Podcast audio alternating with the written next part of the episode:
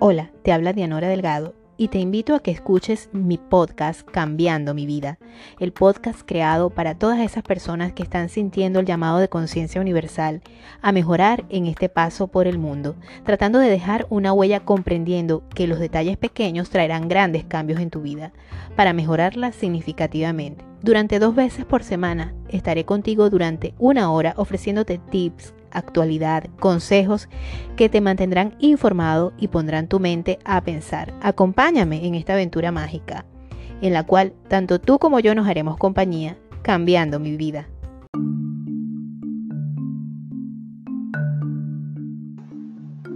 Hola, hola, bienvenidos una vez más a este tu podcast Cambiando mi vida. Y hoy vamos a estar hablando sobre un tema muy interesante y que siempre ponemos en el, relieve, sobre todo cuando se trata de empezar a cambiar nuestra vida.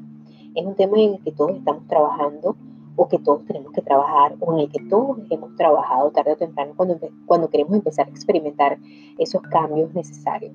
Como siempre les digo, yo no soy una especialista en psicología ni nada de eso, pero sí les voy a traer eh, mucho acerca de lo que ha sido mi experiencia personal, de cómo estos temas han empezado a cambiar mi vida, donde poco a poco he empezado a experimentar esos cambios de forma positiva eh, para mi vida y para la vida de los que me rodean, donde he empezado a ver frutos que realmente me han funcionado, frutos que han sido eh, muy buenos, que me, me han funcionado a la hora de empezar a tener esos detalles que le hacen a uno la vida más agradable, más llevadera, a pesar de todos los conflictos que todos tarde o temprano vamos a tener siempre, ¿verdad? Entonces hoy vamos a estar hablando sobre lo que es este tema tan profundo y tan importante en la vida de todos los seres humanos, el perdón. Sí, señor, si queremos empezar a realmente cambiar la vida para mejor, tenemos que empezar a pensar e internalizar lo que es el concepto del perdón y llevarlo a cabo de una manera real y de una manera eh, voluntaria, que es lo más importante. Así que quédate conmigo para que disfrutes de este tema tan importante de hoy, especialmente hoy que es 22 de abril. Y bueno, este tema va a llegar calientito a ti y espero que lo disfrutes muchísimo.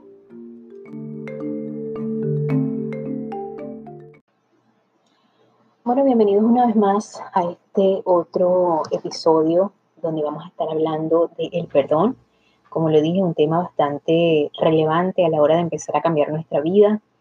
Y, bueno, primero que nada quiero pedirles disculpas porque eh, sé que el sonido no es el más fidedigno, el sonido, el mejor sonido que puedan este, disfrutar en un podcast. Por los momentos, lamentablemente, eh, lo que les puedo ofrecer de manos llenas es contenido.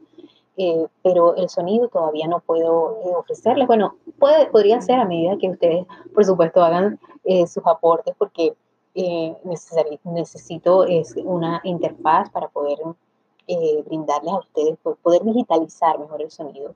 Porque, bueno, este, como todos saben, estamos trabajando desde casa la mayoría de las personas, pero por mi parte, bueno, nada más tengo la laptop, el micrófono y el celular a veces, ¿no? De vez en cuando y también tengo también los audífonos, pero igual no, no me permite, no puedo eh, sintetizar el, sonido para digitalizarlo especialmente para ustedes. Para eso necesito una interfaz y estamos, bueno, estoy, ya, ya la tengo como quien dice en mi, en mi mapa del tesoro para poder mejorar la calidad de este podcast para todos ustedes.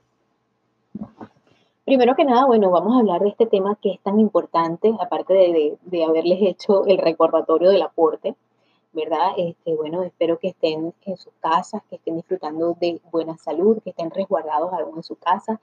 Sé que para muchos no ha sido fácil este, mantenerse en su casa y porque pues no están acostumbrados al hecho de tener que estar tanto tiempo este, encerrados, pues si se quiere para muchas personas y también porque eh, con toda esta situación de, estar eh, este, confinados en, nuestros hogares, muchas veces salen a flote las diferencias que todos, por, por supuesto, por naturaleza tenemos como seres humanos en la convivencia, ¿no? Y esto nos lleva a, que haya problemas, a que haya resurgimiento de, de, cosas, de viejas heridas, eh, de cosas que nos pueden molestar, En fin, tantas cosas que pueden llegar a, ser parte de, como quien dice, del proceso de, de lo que es vivir, ¿verdad? Y compartir 24/7 al lado de tantas personas, muchas veces esto nos lleva a sentir que estamos así como, Dios mío, quiero salir corriendo, ya no soporto a esta mujer, ya no soporto a este hombre. Pero esas son cosas naturales que pasan, por supuesto, en, en, los, en la convivencia, no solamente de las parejas, sino bueno, de todos los miembros de la familia, los niños. De verdad que a veces uno como madre tiene que, es fuerte, es fuerte, no es, no es fácil. Madre lo entendemos perfectamente, pero bueno, todo forma parte de un aprendizaje y tenemos que verlo de esa manera. Pero para eso están este tipo de espacios que, que son siempre son dedicados a las personas, pensados, por, por, lo menos en mi caso, está pensado especialmente para poder este, aprovechar este tiempo para empezar a hacer un cambio, para empezar a, a, vivir mejor, para empezar a aprovechar nuestro tiempo. Porque la vida es tan bonita, la vida es tan corta, pero es, tan bonita, pero es tan corta si te pones a reflexionar. Una vez cuando, sobre todo cuando te estás haciendo mayor, tú te das cuenta que la vida pasa en un tris eh, eh, rápidamente y, y, a veces no la aprovechamos, a veces perdemos el tiempo en tonterías, eh, perdemos nuestro tiempo en, guardar rencores, en seguir pensando de la misma manera, porque tenemos muchas veces que entender que la vida es un constante movimiento. Cuando usted ve un organismo que no se mueve, es porque prácticamente ese organismo está muerto. Si usted no lo ve que se mueve a simple, a simple vista, usted puede observarlo con un microscopio y puede entender que sí se está moviendo, lo que pasa es que a nivel molecular, pero usted no lo está viendo eh, con su ojo, que el ojo, el ojo es capaz de, de no percibir eso, ¿verdad? Pero todo en esta vida es movimiento. Si usted tiene la capacidad de movilizarse, pues hágalo, muévase, muévase bastante, porque mientras usted tenga la movilidad, usted es reflejo de que hay vida. Cuando usted se mueve, usted hace ejercicio. Cuando usted en su casa no para todo el día de, ir para acá, de ir para allá, de, estar en movimiento. Usted es un niño, un niño lleno de vida y es un niño que no tiene tranquilidad, que no tiene paz, ¿verdad? Que eso brinca para un lado que parece una pelotita de goma, como decimos en mi pueblo brinca para allá y brinca para acá. ¿Por qué? Porque está lleno de vida, está lleno de energía. Y nosotros muchas veces andamos con, como primero no nos sentamos derecho, no tenemos una postura derecha, entonces andamos todo el tiempo así. Y otra cosa es que seguimos anclados en, en, nuestra mente y nuestros sentimientos siguen anclados en el pasado. ¿Cómo y de qué manera siguen anclados en el pasado? Muchas veces con rencores, viejos rencores que no podemos, em, no podemos sanar. Primero y principal porque decimos no puedo perdonar, porque esto me, esto me rebasa, porque no puedo aceptarlo. Muchas veces esto ocurre por, bueno, por, por muchas veces ocurre por terquedad, ¿verdad? Em, y fíjense que yo sé perfectamente que no es fácil eh, perdonar, sobre todo cuando son heridas muy profundas, que nos, que, que nos han dejado mucha huella eh, eh, y que nos han causado mucho daño. Cuando nos han hecho una afrenta, cuando nos, nos han, este, de alguna u otra manera, nos han este, causado una herida muy fuerte, ¿verdad? Más sin embargo, todos tenemos la capacidad de hacerlo, incluso aquello que es terrible y que no pensamos que puede ser. Entonces a veces eh, vamos por la vida arrastrando esos viejos rencores, esas viejas este, eh, afrentas que nos han hecho y, nos resulta tan difícil perdonar. Y muchas personas dicen, es que no puedo perdonar.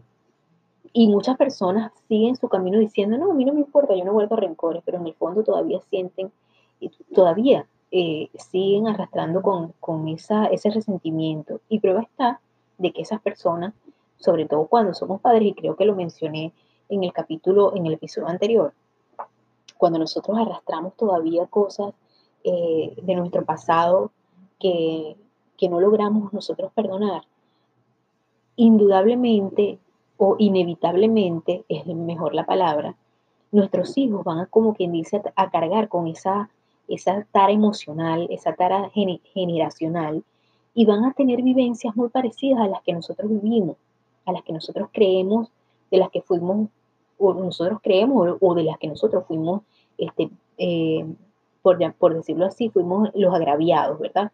Porque no me gusta utilizar la palabra víctima. Eh, es verdad que que en estos casos, pues uno es el ofendido, uno es el que se siente mal, pero es muy fácil, es muy fácil, este, si, si es algo es fácil en este mundo, es em, personificar, tomar el personaje de víctima, ¿verdad? Y, eso pasa porque nos, nos, sentimos heridos, nos sentimos obviamente, van a, ver, haber afrentas que son terribles para nosotros, que nosotros no podemos eh, perdonar porque en realidad lo que no podemos aceptar es, lo que no puede aceptar es nuestro ego. El ego es lo que no nos, no nos permite entender que nosotros no somos superiores ni somos inferiores, sino que somos iguales al resto de los mortales y que nosotros también podemos en algún momento cometer errores y podemos en algún momento hacer algo que pueda hacerle daño a otra persona. Que otra persona no lo haga a nosotros, nosotros no lo podemos tolerar y no lo podemos aceptar. Em, y por eso, pues nosotros obviamente vamos a, a, estar de la parte, no vamos a abrir nuestra mente a pensar de esa manera, no vamos a pensar, bueno, yo también me puedo equivocar, sino que casi siempre vamos a decir, tú me hiciste daño, tú eres el culpable, yo soy la víctima y no te voy a perdonar. Y, y la verdad de todo esto es que casi todos, todos cometemos errores y todos en algún momento hemos herido a otra persona queriendo o sin querer. Y, y lamentablemente, claro, hay cosas que son tan difíciles de perdonar que yo me imagino que que una persona eh, no puede entender, por ejemplo, yo no puedo entender que le hagan daño a un niño, eh, el, abuso de menores, esas cosas son tan difíciles de entender y de perdonar, sobre todo cuando una persona es una persona muy sensible a ese tipo de situaciones o cuando una persona, o cuando uno es padre, ¿verdad? Porque uno se identifica mucho en el hecho de que uno tiene niños, de que uno los ve crecer, de que los ve tan indefensos, que los ve tan bebés uno no se puede imaginar que existan personas en el mundo capaces de hacerle daño a un bebé o a un niño o a un adolescente. Eh, eh, o sea, ese tipo de daños de abuso físico, mental, emocional, sexual, en fin, eh, a los que se ven sometidos los más indefensos, ¿verdad? O cualquier tipo de persona, uno no lo puede entender porque uno no es capaz de hacer eso de alguna manera. De alguna manera, por ejemplo, en la parte, en la, parte de, una violación sexual o una cosa de esa, es algo que uno, sinceramente, uno no lo puede, no lo puede comprender y concebir. Pero mm, se trata de personas que, por supuesto, son personas que están enfermas, son personas que tienen problemas, definitivamente han tenido una infancia terrible y son personas que también este, a lo mejor han sufrido ese tipo de traumas y no los han podido superar de alguna manera y han quedado enfermas. Son personas realmente enfermas y lo digo sin, sin ningún, sin ningún este, lo voy a decir sin ningún tipo de, connotación de ironía ni nada, sino que es la realidad. Son personas enfermas mentalmente porque no se las puede decir de otra manera. Claro, que existe la persona, la, la, persona que recibe el trauma, el niño que recibe el, el trauma, el ser humano que recibe el trauma queda marcado para toda su vida. Más sin embargo, este, el proceso de, sanación de estas personas es un proceso de sanación increíble cuando llegan a sanar, porque a pesar de las heridas, pues esas personas pueden llegar a, a perdonar. Y eso está comprobado eh, por muchas, en, muchos, en muchos casos está comprobado. Este, son heridas emocionales y heridas psicológicas muy fuertes. Eh, el maltrato, el abuso psicológico, el abuso emocional, el abuso de cualquier tipo, sobre todo, de hecho, todos, todos nosotros en cierta medida tenemos alguna experiencia de abuso emocional de nuestros padres porque la, inexperticia de nosotros como padres nos, nos lleva a cometer sin querer muchas veces abuso, porque nos desesperamos, porque, porque no tenemos paciencia, en fin. Entonces, de alguna manera decimos cosas terribles que marcan a nuestros hijos. Yo misma me he pescado diciendo cosas que después me arrepiento y obviamente, bueno, tengo la capacidad de pedir perdón, pero en nuestros tiempos habían padres que ni siquiera se daban cuenta de lo que decían, cómo lo decían, y obviamente pues no iban a pedir perdón por esas cosas. Este, pero gracias a Dios afortunadamente, pues como siempre lo digo, nosotros tenemos las herramientas para nosotros poder sanar muchas veces esas cosas terribles que a veces decimos. Pero la, idea en todo esto, la idea de, este, de este programa de hoy, de este episodio de hoy, es entender cómo podemos perdonar algo que es tan terrible, algo que nos ha marcado nuestra vida, que nos ha causado tanto daño porque lo hemos arrastrado por muchos años. Eh, ¿Cómo podemos eh, perdonar una afrenta que nos hicieron? Independientemente de, que fue adrede o no, de que fue a propósito o no. Bueno, fíjense que para eso, eh, si escuchan un trago por ahí es porque me estoy tomando un cafecito, no vayan a pensar otra cosa. primero, vamos antes de continuar con este tema que es tan interesante y tan importante a la hora de querer cambiar nuestra vida, vámonos a un pequeño mensajito para todos ustedes, ¿ok? Así que ya regresamos.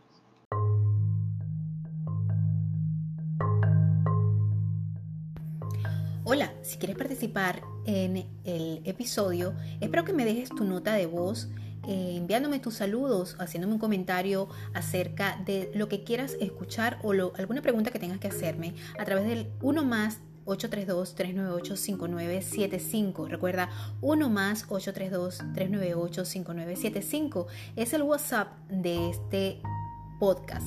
Así que estaremos para ti, para servirte. Recuerda solo dejar notas de voz. Gracias una vez más.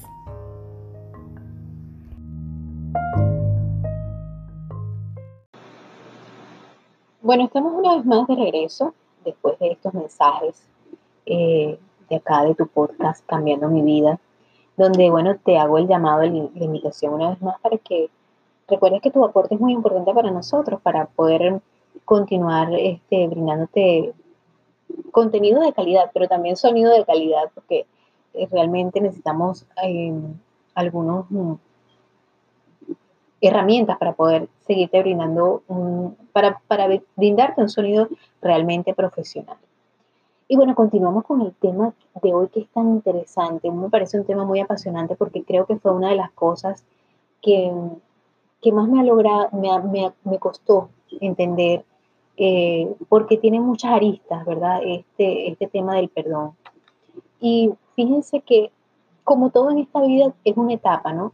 Y la primera etapa es quizás reconocer, reconocer que hemos sufrido un daño y que este daño, bueno, nos, nos ha causado un agravio, que hemos sido, em, hemos, hemos sido agraviados de alguna u otra forma, ¿verdad? Y fíjense que el proceso comienza en la fase de análisis de lo ocurrido, incluyendo en el que haya un reconocimiento del daño que se ha recibido. Es preciso reconocer que hemos recibido un daño y que nos duele. Eh, o sea, es importante. Hay personas que les hacen las cosas que, siendo ciertas o no, estas personas eh, dicen, bueno, no tengo... Esas personas dicen, bueno, no tengo tiempo para sufrir o no tengo tiempo para, para llorar. Pero básicamente lo que están diciendo es no tengo tiempo para procesar lo que me está pasando.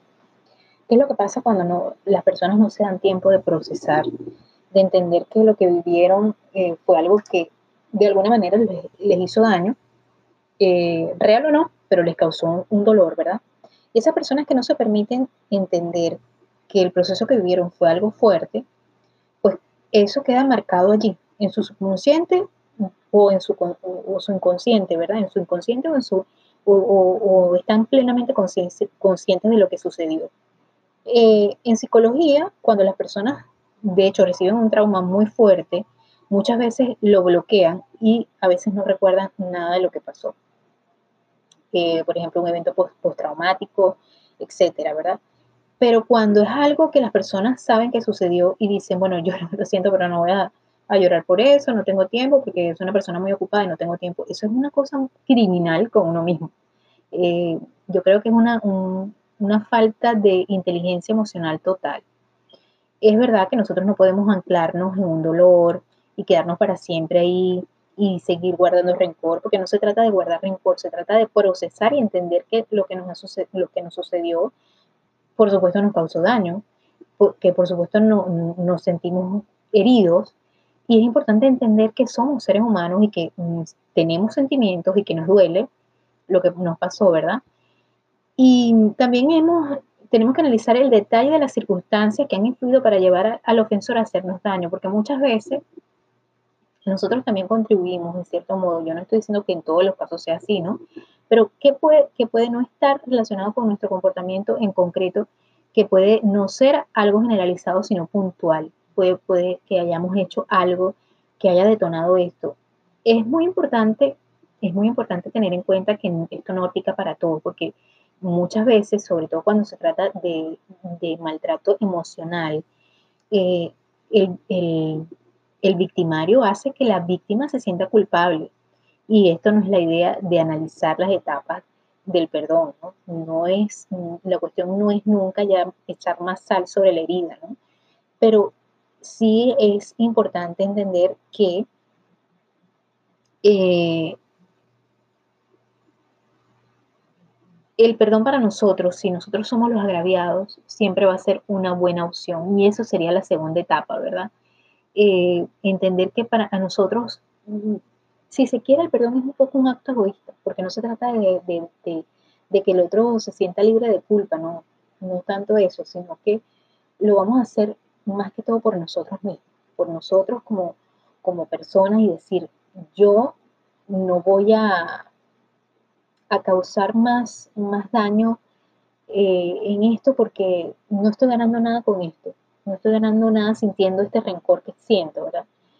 Y fíjense que eh, en este sentido la Madre Teresa de Calcuta dijo que el perdón es una decisión, no un sentimiento. O sea, en el momento que tú dices, tú, puedes sentir la rabia por, por aquello que te hicieron, es más, rabia por aquella persona, pero decir, sabes que yo te voy a perdonar, porque suena chimbísimo lo que voy a decir, pero lo hace porque yo soy demasiado, o sea, yo, yo no te voy a guardar rencor porque yo no, yo no tengo mi corazón y mi, mi, mi alma, y yo soy una persona demasiado buena para como para sentir rencor por o, guardarte rencor o no perdonarte. Te voy, a, te voy a otorgar el perdón porque bueno. Eh, y fíjense que eh, diversos autores afirman que el perdón es una conducta libremente elegida de compromiso y determinación el no perdonar a alguien nos coloca en una situación permanente de sufrimiento porque obviamente nos está eh, haciendo quedar siempre en el papel de la víctima, ¿verdad? La tercera etapa es la aceptación del sufrimiento y de la rabia. Y eso es una, yo creo que es una de las, de las etapas más importantes que, que las personas que no están bien emocionalmente, que no están, que no son eh, maduras emocionalmente hablando, nunca la van a asumir, nunca van a asumir ni que tienen rabia, ni que tiene, ni que han sufrido por eso. Van a decir, ¿sabes qué? Este, tú me, me hiciste tal cosa. Pero como yo soy tan digna, yo, o como soy tan digno, o sea, no me duele eso. Y eso no está bien. Yo creo que es importante que uno demuestre un poco de dolor. Eh, de alguna manera. Porque si no te vas a convertir en esas personas que son pasivo-agresivas, esas personas que están con, la pareja, por ejemplo, y, le siguen sacando a la persona lo mismo, lo mismo, lo mismo, lo mismo, mil veces. Y a veces es preferible que el hombre o la mujer, eh, la relación se acabe, porque una vez que pasan ciertas cosas eh, y la pareja sigue eh, machacando, machacando lo mismo, o en cualquier oportunidad lo va a sacar. Entonces es preferible que, es preferible que no me perdones si no, si no lo vas a hacer realmente de una manera sincera. Primero porque estás convirtiendo aquella situación en algo tan repetitivo que obviamente eso lo que va a traer a tu vida es amargura y una total eh, inconvivencia. Una total inconvivencia durante todo el tiempo. Y eso no es lo más no es lo más este, adecuado. Realmente pienso que uno tiene que cuando, cuando decide, cuando toma la decisión de perdonar, porque como hemos dicho, la decisión es un perdón, eh, perdón, el perdón es una decisión, este, pues en ese momento tú tienes que hacerlo y tener disciplina, hasta en esto tienes que tener disciplina. Realmente recordarlo, tenerlo presente todos los días cada vez que tú vayas a hablar a esa persona, um, tienes que tener mucho cuidado con lo que dices, cómo lo dices, porque muchas veces en nuestras palabras está enfocado la rabia, el odio, el rencor que todavía por allí pulula en nuestro corazón por esas personas, ¿verdad? La cuarta etapa es incorporar estrategias para protegerse. Bueno, fíjense, sin querer ya la, estoy desarrollando, y es eso, tratar de ver cada vez que tú pienses en esa persona, eh, tenla allí. Eh, eh, yo pienso que la mente es así como un seibo, un seibo, ese, ese, ese, mueble viejo que tenían nuestras madres en, la sala o en el comedor, ¿verdad? Un seibo. Bueno, esta persona está aquí, esta persona es como un archivador. Esta persona hizo eso, pero esta persona tiene este tratamiento en mi mente. bueno, una persona que, bueno, tiene muchos problemas, tuvo muchos problemas y realmente no me lo quiso hacer a mí, se lo, se lo haría a cualquier persona que hubiera pasado por su vida, pero en ese momento me tocó a mí, pues. Eh, ¿Qué aprendí de esta persona? Aprendí tal cosa, esto y esto y esto.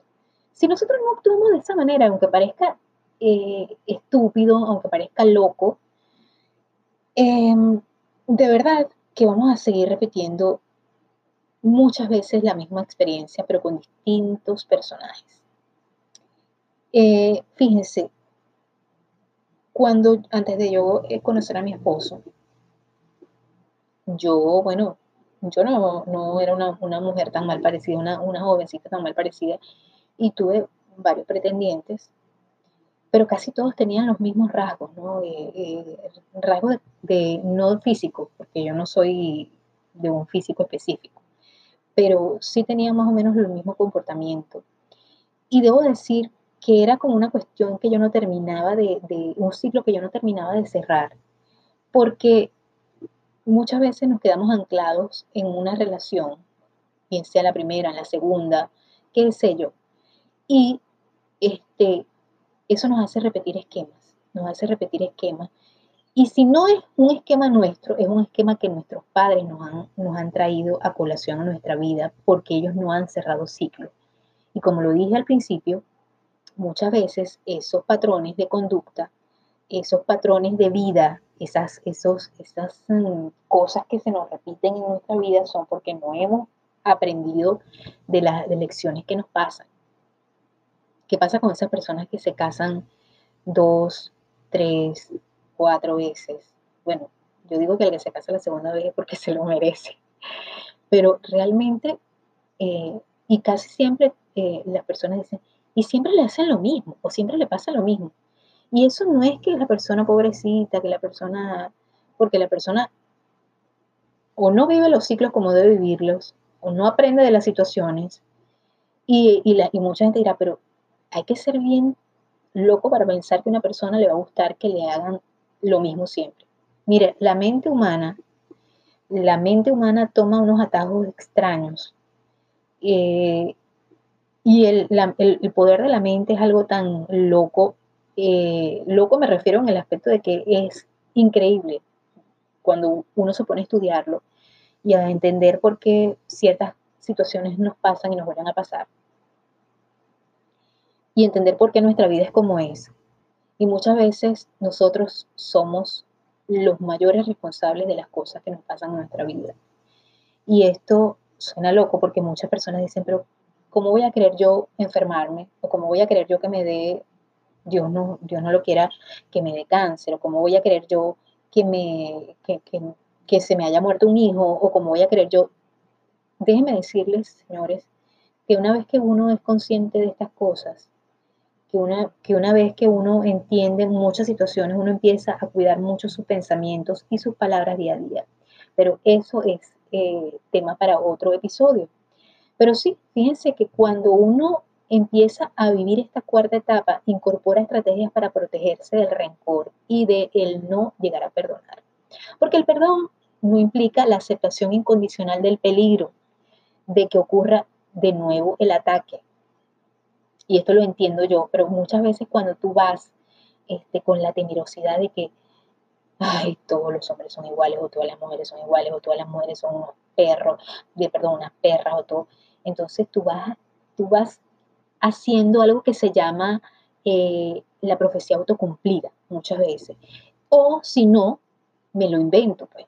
Y entonces, eh, muchas veces nosotros como padres le decimos a un hijo, te puedes caer o te vas a caer, mucho cuidado, o no lo decimos, pero lo pensamos y tenemos el temor. Y a veces el temor atrae esas cosas, el temor de nosotros como padres o de uno mismo atrae que sucedan esas situaciones de engaños, de traiciones, de mentiras, de falsas amistades, de qué sé yo, porque ya nosotros venimos arrastrando esas cosas.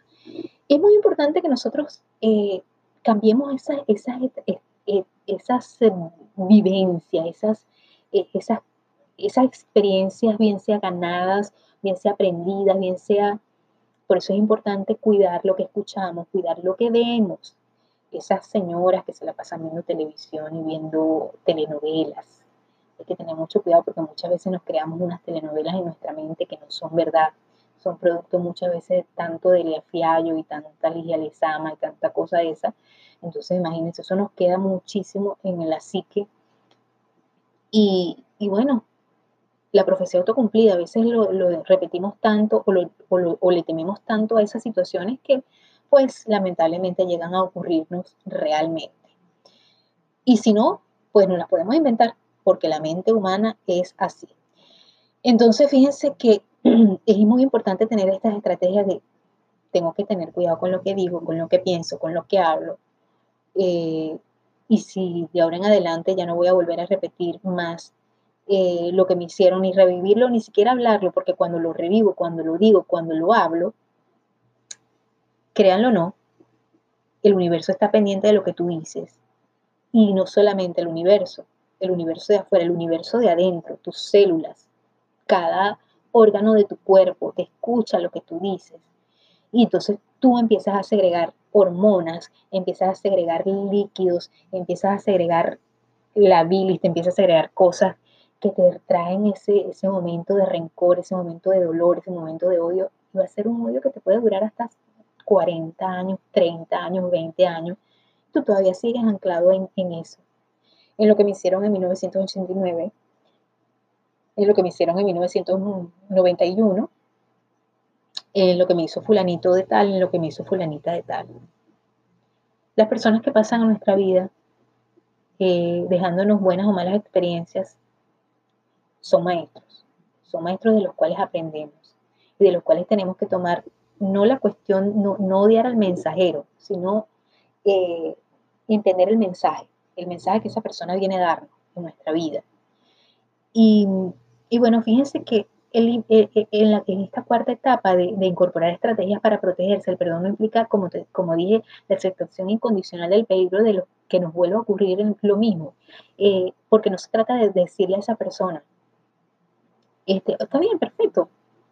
Eh, porque no se trata de que, por ejemplo, si, si, te, si el agravio para ti fue una, infidelidad y tú en ese proceso eh, divorciarte de esa, perdón, de esa persona o separarte de esa persona, eh, el proceso no implica que el perdón va a ser que tú vas a regresar con esa persona.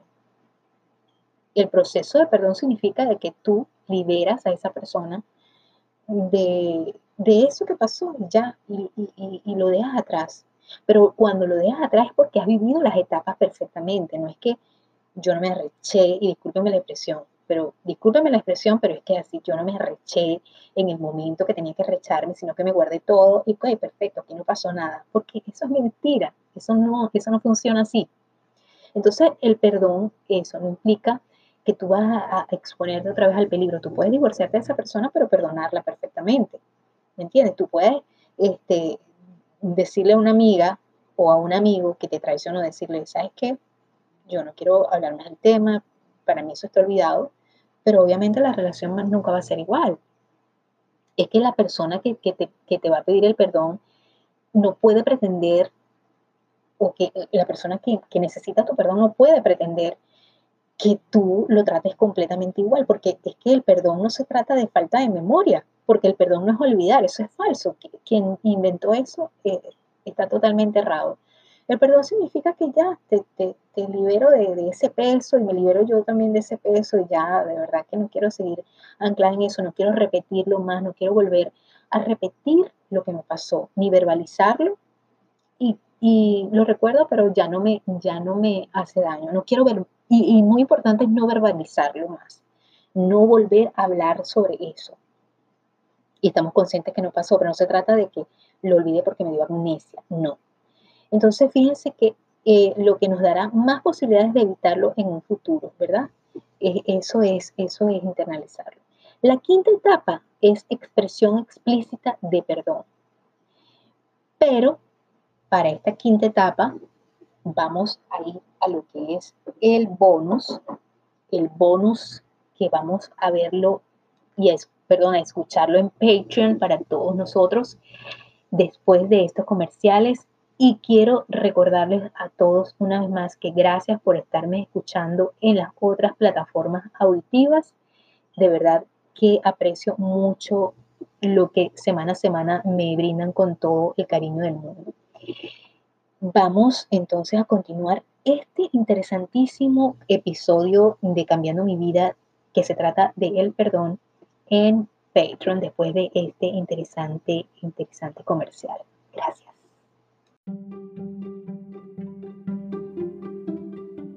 Este episodio llegó a ti gracias a la ciencia Age Lock su aspecto empieza a reflejar su edad, mantenga la edad bajo control con Nuskin y Age Lock, desarrollada por Nuskin.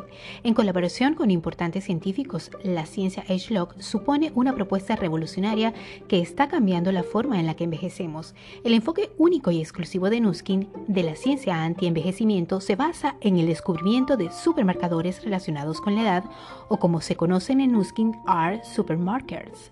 La ciencia exclusiva desarrollada por Nuskin, AgeLog ataca a los supermarkers responsables del envejecimiento que pueden determinar cómo envejecemos. Así que, si quieres detener el envejecimiento, acude a la ciencia AgeLog. Comunícate por mis redes sociales.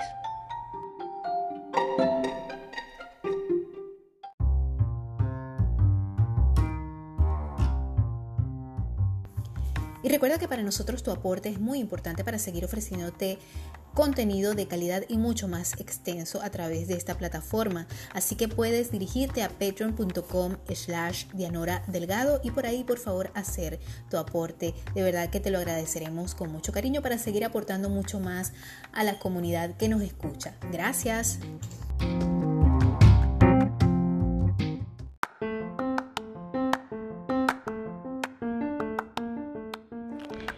Libreto, edición, producción, montaje y locución Dianora Delgado. Te espero la próxima semana con más de Cambiando mi vida, el podcast creado para ti, que deseas cambiar tu vida también.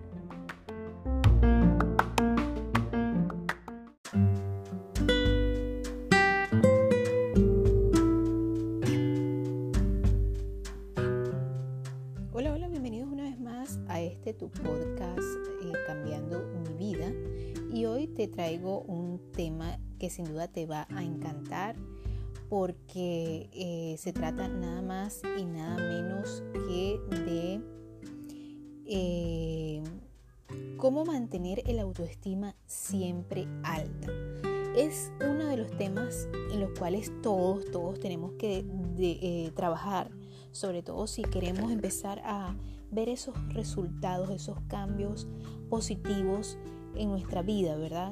Si estamos pasando por un momento difícil y hemos pasado muchos momentos difíciles, sobre todo es importante que nosotros mantengamos esa autoestima alta a pesar de los golpes que podamos tener. Es más, cuando nosotros empezamos a, entender que una de las cosas para poder seguir adelante es darnos cariñito, es darnos, darnos porras, eh, y es muy difícil, es muy difícil porque estamos acostumbrados a vivir en una sociedad donde eh, a veces nos subestimamos, ¿verdad? Como para encajar. Y vamos a hablar de esto y mucho más en este episodio de hoy, el episodio que solo va a salir para mi gente de Patreon donde espero que me acompañen durante toda esta temporada y mucho más, todo lo, bueno que puede venir. Así que quédate porque vamos a estar hablando con respecto a lo que es em, exactamente eso. Técnicas para aumentar tu autoestima. Cómo hacer para mantener esa autoestima en alto a pesar de todas las cosas que nos puedan pasar. Y, y bueno, vamos a estar conversando acerca de esto puede ser que se extienda un poquito más porque de verdad que de este tema hay mucho hilo que cortar, hay mucha tela que cortar, así que quédate.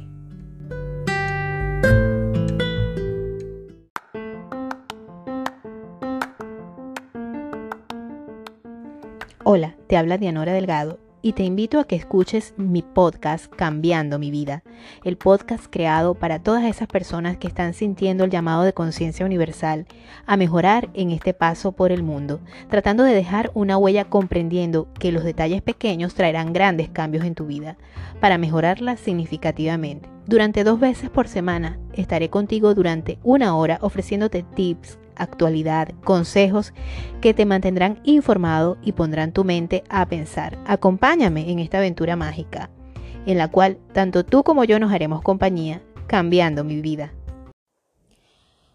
Bueno, una vez más, bienvenidos eh, por segundo episodio en esta temporada. Eh, bienvenidos una vez más a este tu podcast Cambiando mi vida. Y el tema de hoy es un tema muy importante a la hora de querer eso, precisamente cambiar nuestra vida. Es muy importante eh, que empecemos a tener una buena autoestima, tener esa, mm, ese amor propio, ¿verdad? Amar a la persona más importante de nuestra vida, que no es, no son nuestros hijos, no es nuestra pareja, no son nuestros padres, la persona más importante para nosotros mismos debemos ser nosotros mismos.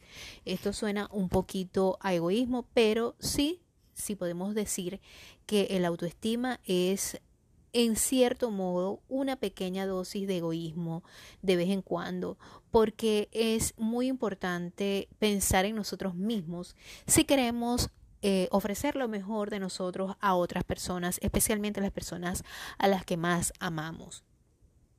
Y por eso y de eso se trata el tema de hoy. Hoy es 23 eh, de abril y este episodio sale mañana, especialmente para mi gente de Patreon. Espero que tengan la posibilidad de escucharme. Espero que me que me acompañen en todo lo que va a ser esta segunda temporada que, bueno, ha arrancado con un poquito de, defectos y algunas otras tantas virtudes, pero bueno, es parte del crecimiento. Eh, hoy espero que el sonido sea un poquito mejor, estoy tratando de buscar las maneras y las formas de, bueno, no solo ofrecerles buen contenido, que yo creo que lo estoy logrando en cierta medida, pero también necesito pues tener esas herramientas y esos eh, aparatos que me permitirían, por supuesto, tener y ofrecer un sonido más fidedigno. Eh, más fiel, ¿verdad? Un sonido más fiel, eh, con una buena frecuencia, que se escuche más nítido, pero para eso estamos trabajando y Dios mediante, y por supuesto, por eso es que es tan importante el aporte de todos ustedes. Pero si vamos a entrar en materia. Y vamos a, ya, ya dilucidamos un poco lo que era la autoestima, ¿verdad? Era amar, amarnos a nosotros mismos, amarnos, amarnos de verdad, no es solamente de la boca para afuera, es eh, amar realmente. Nadie puede amar a otra persona si no se ama a sí mismo, si no cuida de sí mismo. Cuidar en todos los aspectos. Eh, y recordemos que el amor no solo se trata de, de gustarse físicamente, se trata de que nos gustemos en muchos, en muchos aspectos. En el aspecto eh, espiritual, en el aspecto mental, en el aspecto físico, en el aspecto eh, emocional, en el aspecto del alma, ¿verdad? También es muy importante. El autoestima no es una línea recta, va ascendiendo o descendiendo conforme vivimos. Y por eso les digo, muchas veces, dependiendo de las cosas que llegamos a vivir, de, de esos traumas que venimos arrastrando, podemos venir arrastrando, o esos problemas que se nos presentan día a día, ¿verdad?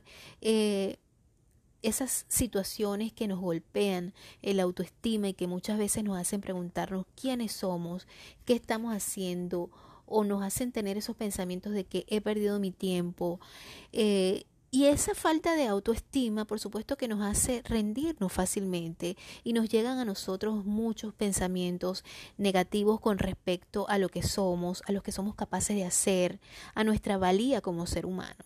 Entonces ahí empiezan a haber muchos problemas Y esa negatividad, por supuesto, trae más negatividad en nuestra vida y eso trae un cúmulo de problemas, un cúmulo de conflictos interpersonales eh, con nuestras relaciones. Una persona con baja autoestima, por supuesto, no va a ser feliz a nadie y no va a ser feliz a sí mismo, porque como siempre les digo, empezamos, eh, los cambios tienen que empezar desde adentro. Y es muy importante eh, definir, ¿verdad? Que es la autoestima. Muchos autores, como, bueno, yo en particular lo, lo considero que es amarse, es amor propio, es eh, amarse con, con, todos los, con todos tus puntos, tanto débiles como tus puntos fuertes, y comprender que todos somos capaces de tener esos, esos rasgos y que somos únicos, ¿verdad? Bueno, los psicólogos aseguran que es una característica individual que se basa en la valoración que tenemos sobre nosotros mismos. Por tanto, está basada en la capacidad de apreciarnos, en esa capacidad que tenemos de apreciarnos. Por tanto, una persona que tenga la autoestima baja es aquella que no se valora en algún aspecto importante de su vida en su aspecto sexual, en su aspecto intelectual, en su aspecto físico, en su aspecto emocional, en su, en sus aspectos de sus relaciones interpersonales. Y, y muchas veces esta autoestima se ve mermada por muchos traumas, como lo mencioné. Podemos haber pasado eh, conflictos familiares, conflictos de pareja. Eh, un divorcio puede traer una autoestima muy baja en la persona que siempre hay uno que ama más y siempre hay uno que sufre más, ¿no? Y puede, eh, puede dejar el autoestima de un hombre o de una mujer totalmente devastada, una separación. Hay quienes no, no sufren ni un, ni un poquito o dicen no sufrir y eso es peor todavía. Hay que destacar que la cualidad sobre la que no nos sentimos seguros tiene que ser importante para nosotros, ¿verdad? Por ejemplo, si, si nos creemos malos pintores y nos da igual, bueno, esto no, no va a pasar nada. Por ejemplo, hay gente que dice, bueno, yo nada más canto en la ducha y no canto para nada bien, pero eso no le va a, a hacer ninguna relevancia. Pero cuando tú tocas un punto álgido, un punto importante, un punto sensible, eh, en una persona, por ejemplo, si tocas un punto sensible en el hecho de que, sobre todo los adolescentes, cuando tú le tocas el punto sensible a los adolescentes con respecto a lo que es su imagen personal, por supuesto que esto va a causar eh, un grave problema de autoestima, porque sabemos que en la adolescencia la, eh, la parte de, de conocerse, de autoaceptación, de, de autovaloración, es sumamente importante. Y esto trae como consecuencia, pues, que, por supuesto, la autoestima de los jóvenes se vea dañada. Eh, para las mujeres es muy importante también a veces que, que, le hablen un aspecto de su, de su cuerpo, de su físico, o para una madre que no la valoren en su, en su labor. Para todos hay puntos importantes, dependiendo de, de, de lo que nosotros consideremos importante. Si nosotros hemos decidido estudiar ballet, y alguien nos dice, tú deberías estudiar otra cosa, de verdad que eso va a ser un gran golpe en nuestra autoestima. Si nosotros hemos decidido em, emprender algo y alguien nos dice, mira, sabes que yo pienso que tú deberías hacer otra cosa. Pero ¿qué es lo que pasa con las personas que tienen baja autoestima? Las personas que tienen baja autoestima se van a tomar muy en serio lo que otras personas van a decir. Mientras que la persona que tenga eh, buena autoestima, si le dicen, tú no sirves para esto, es como que, bueno, a mí me pasa muchas veces eso, yo digo, yo no digo nada, me quedo callada. Anteriormente me podía golpear mucho las palabras y, dependiendo de quién viniera también, no me importaba quién me lo dijera. Em, así me lo dijera, este, no sé, cualquier persona, y, o me lo dijera mi madre o mi pareja o quien fuera, todo me, me dolía, todo me llegaba. Eh, ahora no me importa que me lo digan ni mi pareja ni, mi, ni, ni mis padres porque yo soy yo, los amo, los quiero mucho, pero eh, pues yo estoy segura de lo que quiero, yo estoy segura de lo que pienso. Eh, y de verdad que a veces pienso que muchas veces la opinión que otros pueden tener de ti es la opinión que realmente ellos tienen sobre ellos, es, un, es a lo mejor un reflejo, ¿no? Y, y fíjense que es muy importante que nosotros tengamos mucho cuidado a la hora de dirigirnos a otras personas, de hablar a otras personas, sobre todo las personas más cercanas, sobre todo a nuestros hijos, eh, porque definitivamente vamos a influir en cómo ellos van a tener su autoestima eh, más adelante. Es muy importante que cuidemos siempre, bajo todos los aspectos de nuestra vida, eh, cómo nos dirigimos a otras personas, cómo eh, hablamos, no solamente cómo hablamos a otras personas, sino cómo nos hablamos a nosotros mismos. Esto es un, un punto muy importante. Y fíjense que las características de una persona con baja autoestima es que son, son muy críticos consigo mismos. Somos, cuando tenemos muy baja autoestima, este, decimos, es que yo, ay, que yo soy horrible, mírame este cuerpo. O sea, no me gusta ni siquiera verbalizarlo, porque yo digo que siempre el verbo tiene mucho poder. Y, y, y tú vas a escuchar personas que son, las personas que tienen baja autoestima son muy negativas en todos los aspectos.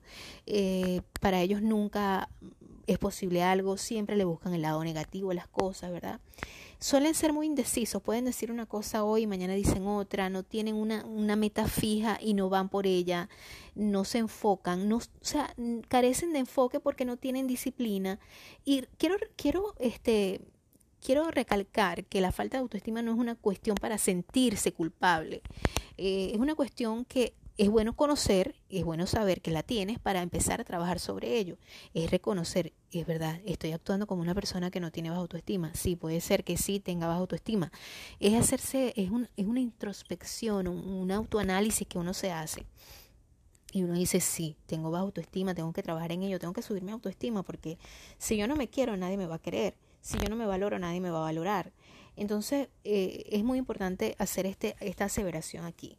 Eh, bueno, por supuesto, tienen miedo de equivocarse. Solo decidirán cuando estén 100% seguros de sus actos. Y no, y no, es, no, es, no es para menos, porque puede ser que estas personas que tienen baja autoestima, si alguna vez se equivocaron, imagínense todos los prejuicios, todas las recriminaciones que tuvieron que, que soportar, eh, porque en algún momento hicieron o se comportaron equivocadamente, porque todos nos equivocamos y todos, entonces todos cometemos errores y a lo mejor en ese momento, pues lo que recibieron fue este, apedradas, eh, literalmente, virtualmente fueron apedrados porque, em, perdón, eh, metafóricamente, ¿no?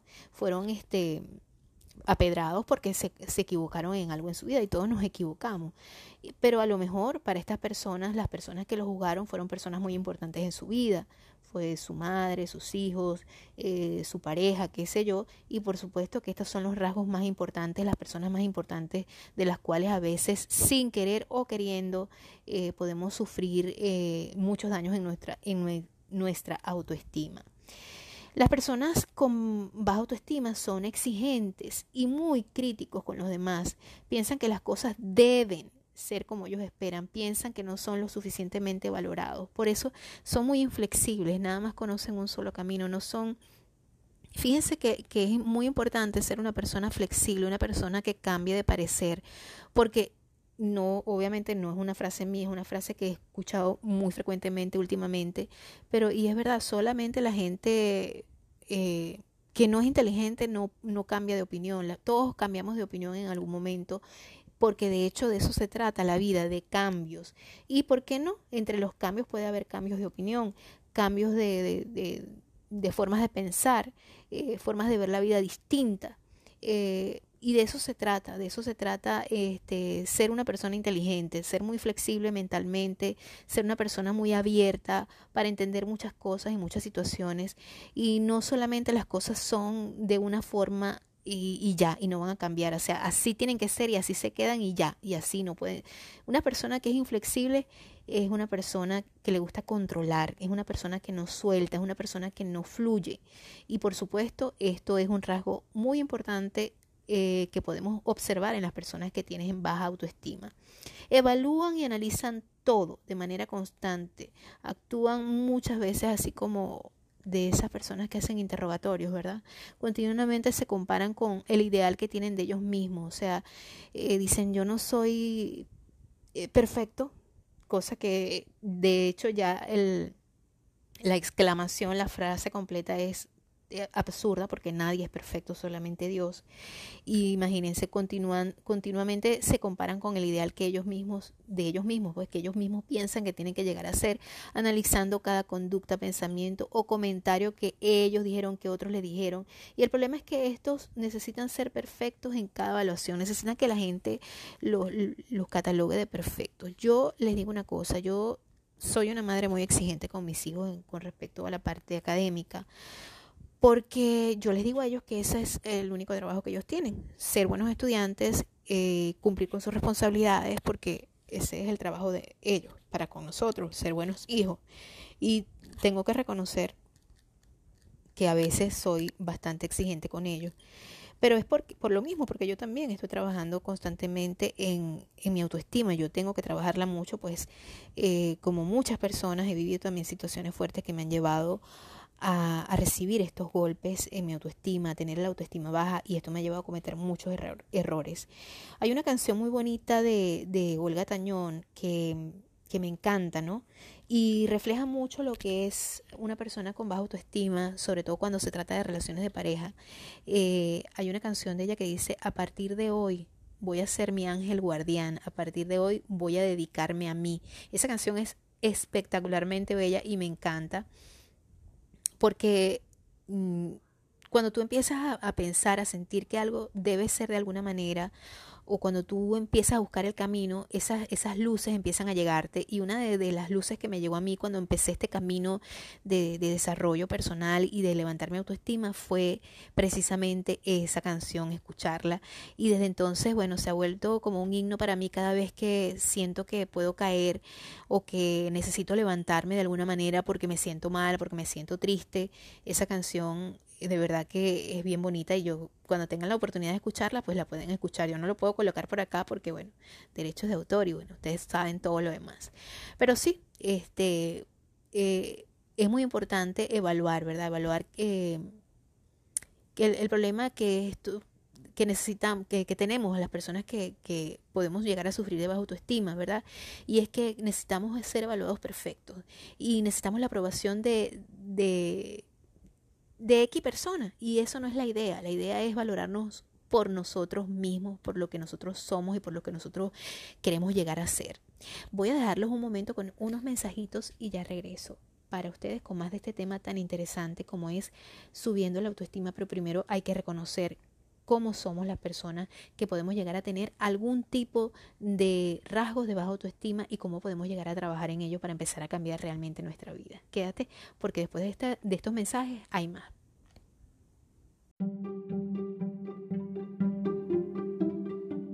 Este episodio llegó a ti gracias a la ciencia Age Lock su aspecto empieza a reflejar su edad, mantenga la edad bajo control con Nuskin y Age Lock, desarrollada por Nuskin. En colaboración con importantes científicos, la ciencia Age Lock supone una propuesta revolucionaria que está cambiando la forma en la que envejecemos. El enfoque único y exclusivo de Nuskin de la ciencia anti-envejecimiento se basa en el descubrimiento de supermarcadores relacionados con la edad o como se conocen en Nuskin, are supermarkers. La ciencia exclusiva desarrollada por Nuskin, AgeLog ataca a los supermarkers responsables del envejecimiento que pueden determinar cómo envejecemos. Así que, si quieres detener el envejecimiento, acude a la ciencia AgeLog. Comunícate por mis redes sociales.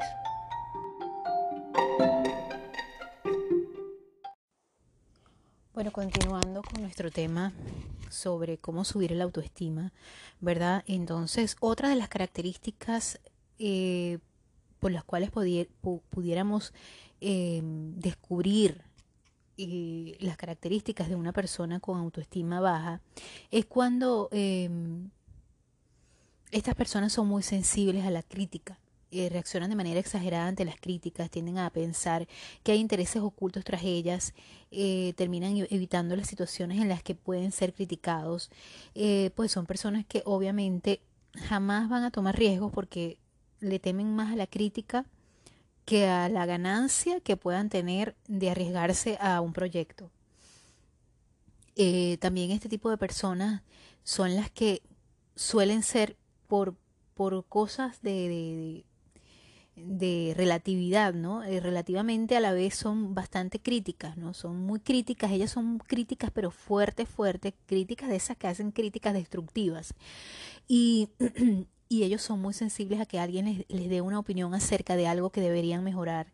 Ellos inmediatamente van, van, a actuar como a la defensiva, ¿verdad? Y muchas veces se sienten aliviados cuando los demás cometen errores. Esto porque sienten que los otros son como ellos, entre comillas, ¿verdad? O no son el foco de la atención y muchas veces se, como que dicen que, como que se regodean en, en, la burla hacia los demás. Esto no es generalmente así, o sea, no todas las personas con baja autoestima lo hacen, pero si una persona que lo haga, evidentemente tiene el autoestima baja. Eh, necesita todo el tiempo ser aprobado por los demás esa es otra característica, son muy dependientes de la opción, eh, de la opinión de los demás y antes de tomar una decisión necesitan saber la opinión de su entorno ya que no confían en su propio criterio. Eh, y bueno, imagínense, vivir con una persona que tenga todas estas características es bastante, eh, es como vivir con una persona tóxica. Una persona tóxica obviamente es una persona con baja autoestima. Una persona con baja autoestima va a tener algo de toxicidad. Bueno, todos tenemos un toque de toxicidad a ser este, para ser sinceros, ¿verdad? Todos tenemos, como dicen, un lado yin, un lado yang, un lado negativo, un lado positivo, un lado oscuro, un lado iluminado. Eh, y y lo que hay es que tratar de balancear esos, e, esos lados, esos polos, ¿verdad? Eh, aunque podemos encontrar varios, varios tipos de personas con, con el autoestima, es principal eh, entender que casi siempre son personas muy negativas, eh, muy sombrías, es decir, que todo lo que hacen o, piensen los demás va a salir mal. todo es nefasto, todo es negativo, y, muchas veces van a, no, obviamente no van a ser personas nunca, personas que van a ser resilientes, no van a ser personas que van a, a insistir en el éxito o van a buscarse ese éxito, van a labrarse ese éxito, sino que muy por el contrario van a ser personas que se van a dar por vencidas muy fácilmente porque yo no sirvo, porque yo no, no, no, no estoy para esto. Esto realmente es importante analizarlo, sobre todo en la edad eh, cuando, cuando son los niños, ¿verdad? Cuando, cuando somos niños, porque en esta etapa es muy importante reforzar el autoestima, sobre todo la base de los primeros cinco años.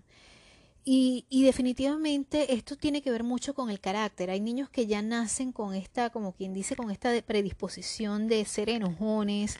Y eso yo creo que también es parte de la genética, ¿no? Eso también lo podemos nosotros eh, recibir de los genes de nuestros padres, de nuestros familiares. Cuando las personas suelen tener un carácter muy fuerte, son personas tercas y este muchas veces pueden ser propensas a ser personas con la autoestima baja. No necesariamente es así, pero sí este tipo de personas que tienen el carácter así, pues pueden ser propensas a tener esta tendencia a, a deprimirse, a ser depresivos y a tener el autoestima baja. Por lo que yo recomiendo en lo particular como padres estar muy atentos ante estas reacciones. Eh, y es muy importante eh, tratarlos con guantes de, seda porque eh, uno muchas veces necesita la orientación de un profesional porque a veces a la hora de poner límites uno no sabe cómo reaccionar con este tipo de, de jóvenes, de niños, ¿verdad? Y, imagínate, uno lo, lo, último que quiere uno como padre responsable es dañarle la autoestima a un hijo. Pero muchas veces te vas a encontrar con, con la disyuntiva de entender que a veces el carácter de tus, de tus hijos lo, te las pone difícil y que tú tienes que buscar las herramientas eh, para no, no herirlo, para no, no hacerle daño, aunque eso no lo vamos a poder evitar eh, siempre, pues no vamos a poder estar allí y eso es una de las cosas que tenemos que aprender como padres eh, para no dañarles el autoestima a nuestros hijos, que no vamos a estar siempre allí, que ellos van a tener que defenderse solos y que nosotros vamos a estar haciendo lo mejor que podemos, pero que no somos perfectos. Y eso es una lección dura de entender, dura de asimilar y dura de llevar a cabo, pero no es imposible. Y como, como siempre lo digo, estamos para crecer. Es importante eh, comprender que esta actitud hay que eliminarla de nuestras vidas porque si no todo va a ser, este, va a desembocar en un cuadro de depresión. Eh, cúmulos y cúmulos de, de, esta situación, por supuesto, que llevan a, estados depresivos, que también generan estados de inquietud, eh, desgano, en, en, o sea, personas que no tienen aspiraciones, personas que no tienen sueños, que no tienen que se sienten este, felices en su zona de confort porque realmente sienten miedo a moverse. Yo pienso que una persona, por mucho miedo que, que, tengamos de salir de nuestra zona de confort, que a todos nos pasa tarde o temprano, es importante tener sueños y vivir, y la ilusión de esos sueños y y desearlo y, planteárselo y proyectarse y también empezar a dar, aunque sea pequeños pasitos de bebé, pero es muy importante llevar a cabo el hecho de que podemos cumplir nuestros sueños. Pero para eso es necesario empezar a trabajar en nuestra autoestima, ¿verdad? Pero ¿cómo hacemos para nosotros poder tener una autoestima alta? ¿Qué es, qué es lo, lo principal que nosotros como personas podemos hacer para llegar a tener una autoestima alta? Para llegar a tener una autoestima alta, vamos a tener que tener una serie de pasos en cuenta, ¿verdad? Y es muy importante que nosotros entendamos primero el concepto, que ya lo hemos dicho, entender cuáles son las características que nos pueden identificar como una persona que necesita, obviamente, subir el autoestima y por otra parte también conocer qué podemos hacer.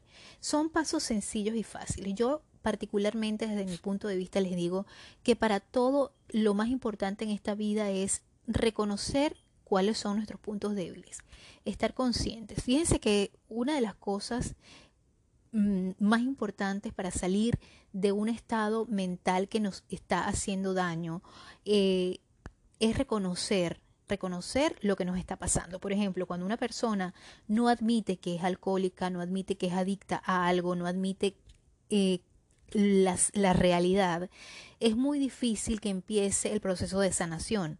Y lo mismo pasa cuando nosotros eh, entendemos que tenemos el autoestima bajo o cuando no nos damos cuenta que la tenemos, ¿verdad? que tenemos este, este problema de autoestima y mm, porque no entendemos simplemente cuáles son los conceptos, porque no entendemos por qué nos sentimos así, porque no nos preocupamos en investigar, en, en aprender, en comprender el por qué nuestro estado de, de ánimo, por qué, por qué tenemos esa actitud derrotista ante la vida, qué nos está pasando, qué nos ha pasado.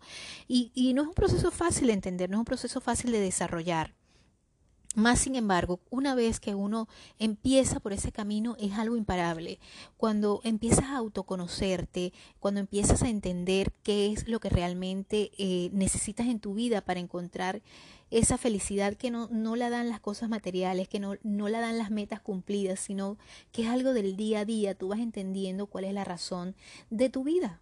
¿Verdad? Y empiezas a cambiarla para mejor todos los días y una cosa viene por añadidura y otra trae la otra y así sucesivamente pasa esto. Cuando empiezas en ese camino de entender que necesitas cambiar, que simplemente tú como todos nos merecemos ser felices, nos merecemos vivir en una vida plena, una vida realizada, entonces empiezas a encontrar esas luces que te dan esas señales para poder llegar a al centro de las cosas que necesitas cambiar en tu vida. En este caso, aumentar el autoestima. ¿Y cuáles son esos pasos fundamentales? Bueno, te lo voy a comentar después de este mensaje.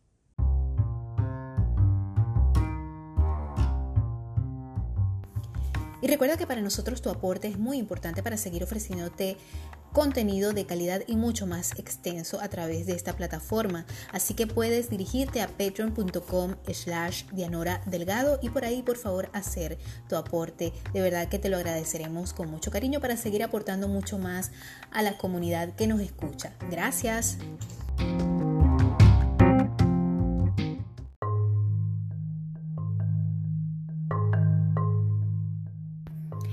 Hola, si quieres participar en el episodio, espero que me dejes tu nota de voz eh, enviándome tus saludos, haciéndome un comentario acerca de lo que quieras escuchar o alguna pregunta que tengas que hacerme a través del 1 más 832-398-5975. Recuerda, 1 más 832-398-5975 es el WhatsApp de este podcast. Así que estaremos para ti, para servirte. Recuerda solo dejar notas de voz. Gracias una vez más.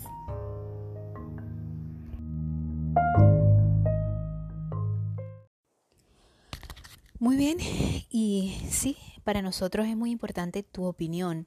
Y recuerda dejar, eh, recuerda que ese WhatsApp que te doy en el, eh, como en el, en este mensaje de notas de voz, eh, es única y exclusivamente para dejar, bien sea tu mensaje, tu nota de voz, ¿verdad?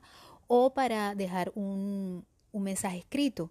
Lo puedes, por supuesto, dejar con tu nombre. Si quieres plantear alguna situación, que quieres alguna solución, puedes también hacerlo y no, no necesariamente te tienes que identificar.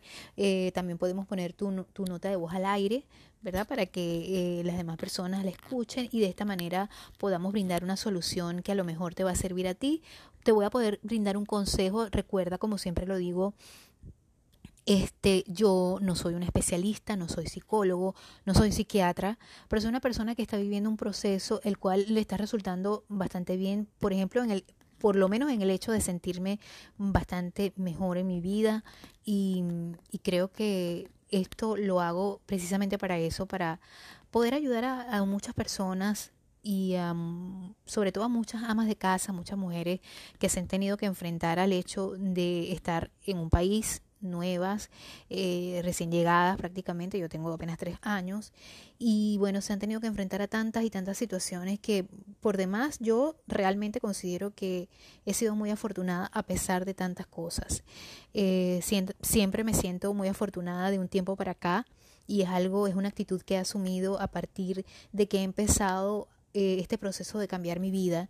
Y lo que quiero con este podcast es precisamente eso, mostrarte cuáles, cuáles han sido esas cosas que yo, esos elementos que me han ayudado a mí a empezar a cambiar poco a poco mi vida y que aún estoy en ese proceso y que te puedo garantizar que a mí me han servido muchísimo. Pero lo más importante es estar consciente de que tenemos que salir de, ese hoyo, de ese foco de, de depresión y de muchas veces cosas malas que nos pasan y, hay que enfrentarlas de alguna manera, de una forma positiva y escuchando este podcast, pues yo te puedo demostrar cuáles son esas herramientas, las cuales yo he utilizado y me han servido para eso, precisamente para cambiar mi vida. Continuando con el tema, bueno, vamos ahora a los pasos que nos permiten eh, subir esa autoestima de alguna u otra forma. Ya lo mencioné en el espacio anterior. Em, ¿Verdad? Una de las cosas más importante es reconocer, reconocer que tenemos que cambiar, que tenemos que buscar las soluciones dentro de nosotros. No podemos esperar que los otros cambien si nosotros no hacemos un cambio interno de lo que nosotros pensamos, de lo que nosotros sentimos, de lo que nosotros somos como personas, como seres humanos, es muy importante empezar los cambios de adentro hacia afuera para que eso se refleje no solamente en nuestra piel, en nuestro físico, sino en nuestras relaciones con las demás personas. Una vez que nosotros empezamos esa transformación, vamos a poder ver esa transformación fuera de nosotros y con las otras personas que nosotros nos relacionamos diariamente e incluso comenzamos a ver milagros en nuestra vida que pensamos que no se iban a poder dar y empezamos eh, a agradecer, agradecer todas las cosas que nos empiezan a pasar, aunque no parezcan buenas en un principio, todo tiene un propósito en esta vida. Y eso es importante que lo entendamos, pero lo vamos a entender a medida que vamos en este proceso creciendo, ¿verdad? Porque de eso se trata. Primero y principal, bueno, reconocer y dejar de machacarnos una y otra vez que somos defectuosos, que no podemos, eh, tenemos que ser realistas tanto con nuestras vidas como con nuestros defectos, con nuestras virtudes como con nuestros defectos también. No somos perfectos, no lo podemos ser porque solamente perfecto es Dios. Pero la intención no es ser perfecto, la intención de todo esto, y es lo que siempre les digo, es ser felices. Así que para lograrlo debemos aceptar las cosas que no hacemos tan bien y aprender de ello, ¿verdad? Eh, aprender que cometemos errores, que no hemos actuado como a lo mejor teníamos que actuar en ese momento.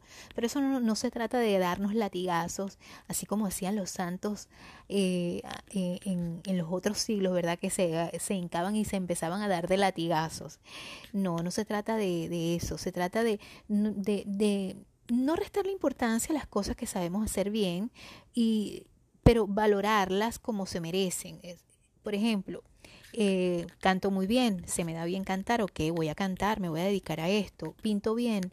¿Por qué no? Si yo he visto gente que no dibuja tan bien y sin embargo se dedica a eso y, y, puede vivir de eso. Hay que creer en, nuestros, en nuestras virtudes, hay que creer en, esas, en esos dones que Dios nos da. Muchas veces eh, estamos acostumbrados a, a, a auto autoinfligirnos dolor, a decirnos cosas terribles, ¿verdad? Acerca de, de, que no somos capaces, de que eso no está tan bien, que nos hubiera podido quedar mejor.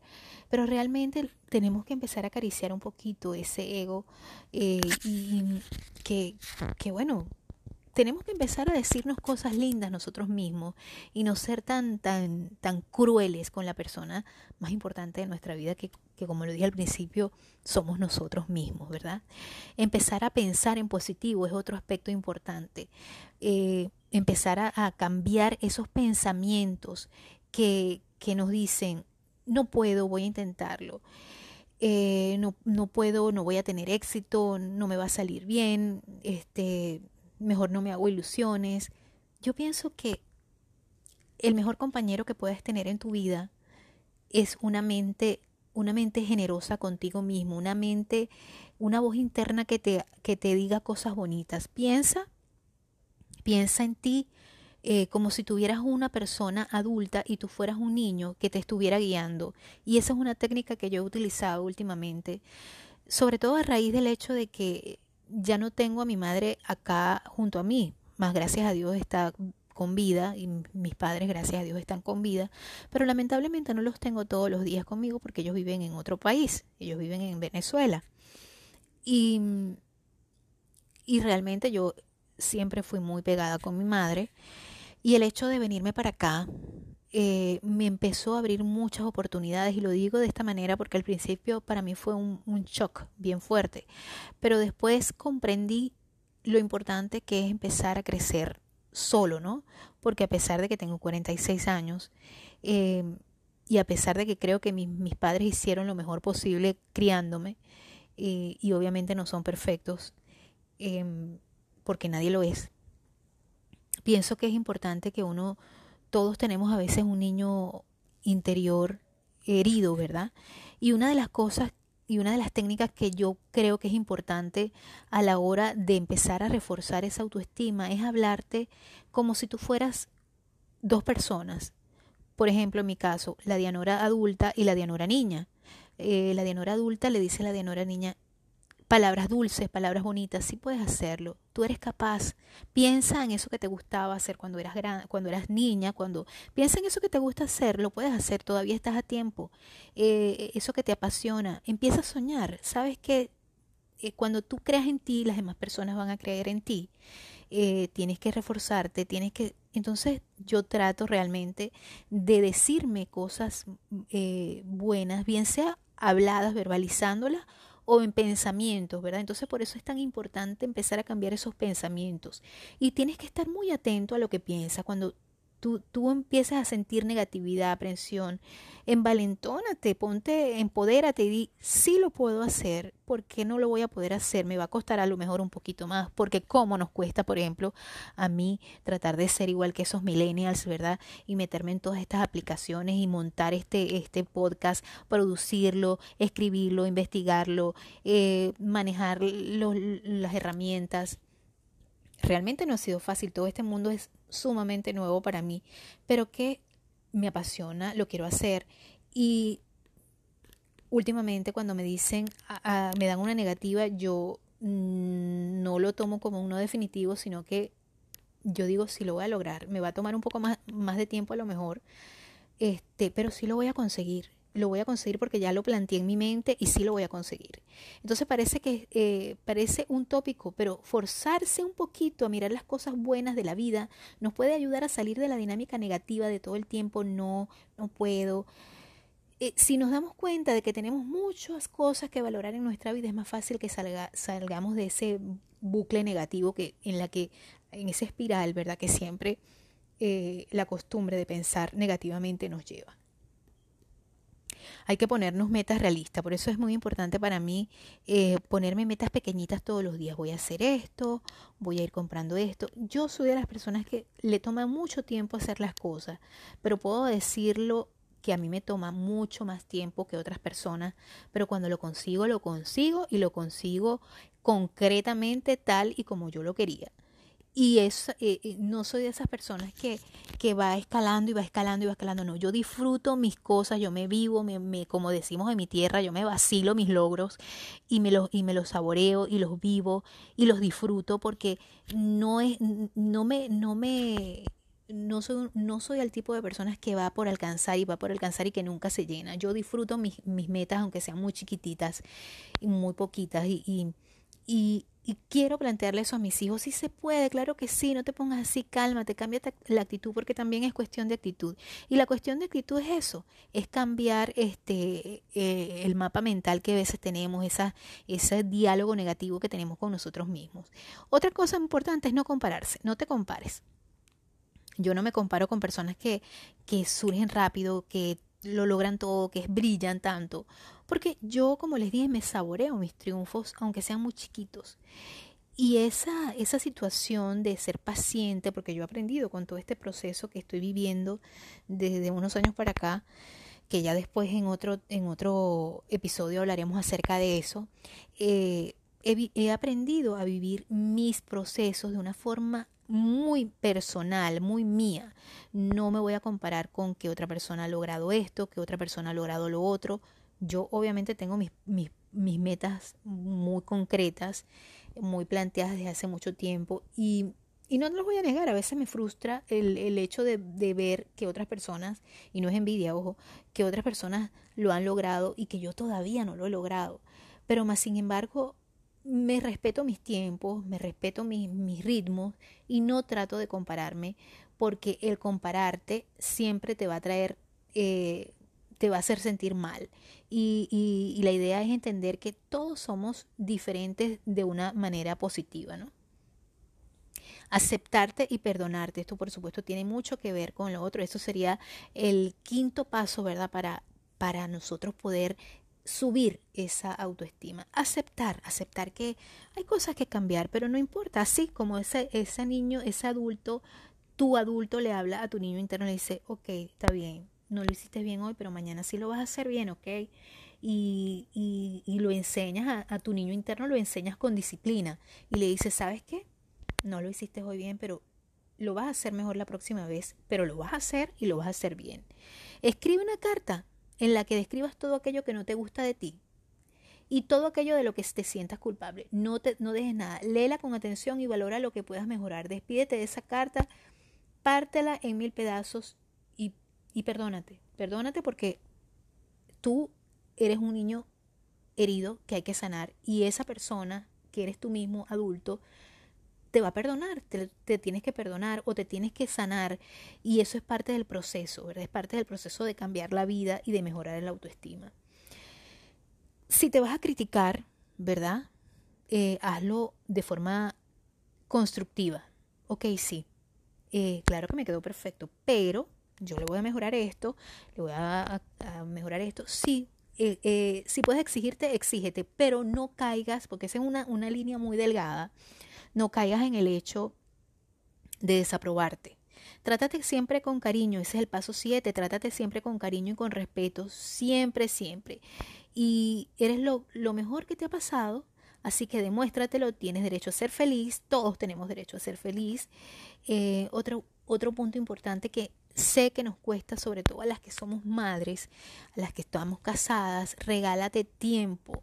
Regálate tiempo para estar contigo, cosas que te hagan feliz, actividades, hobbies.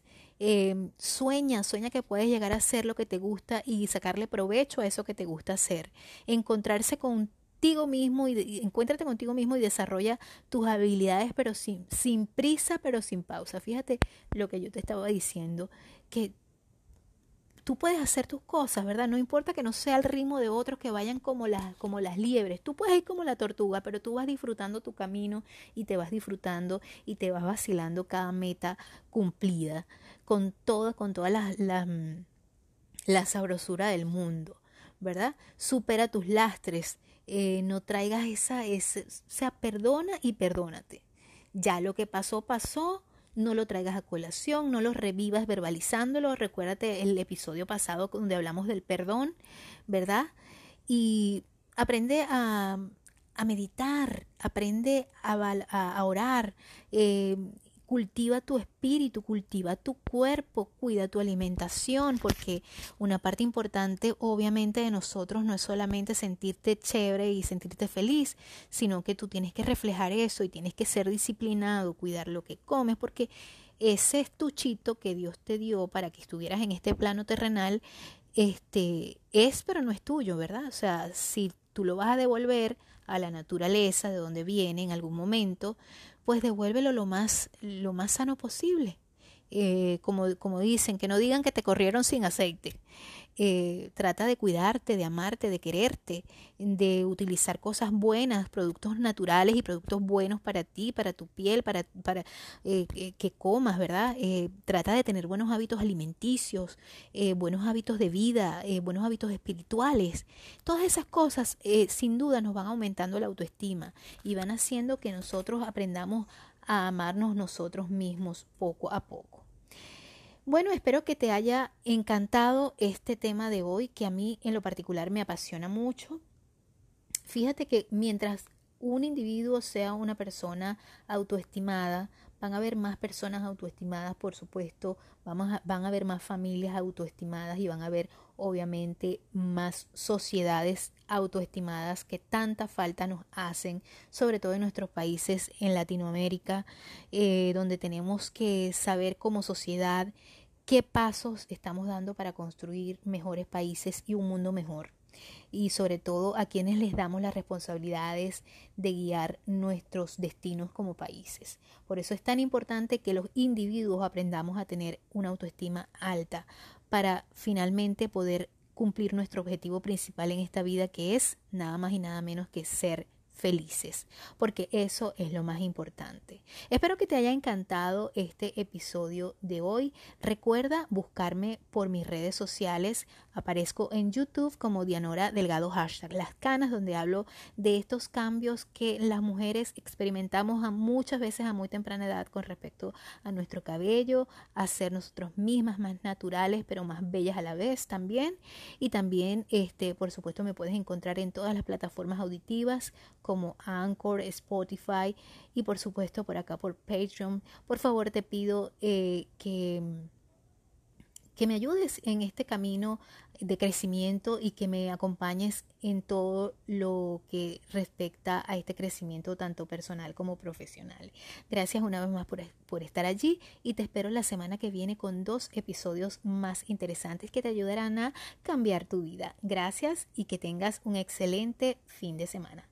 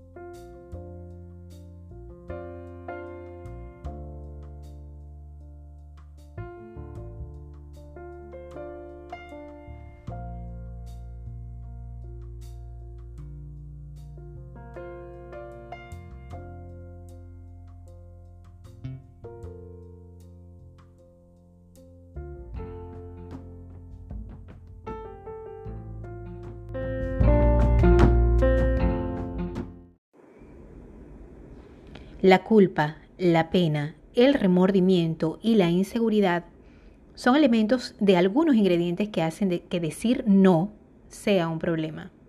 ¿Cuántas veces quisieras decir no, pero por miedo a la reacción de otras personas dices que sí?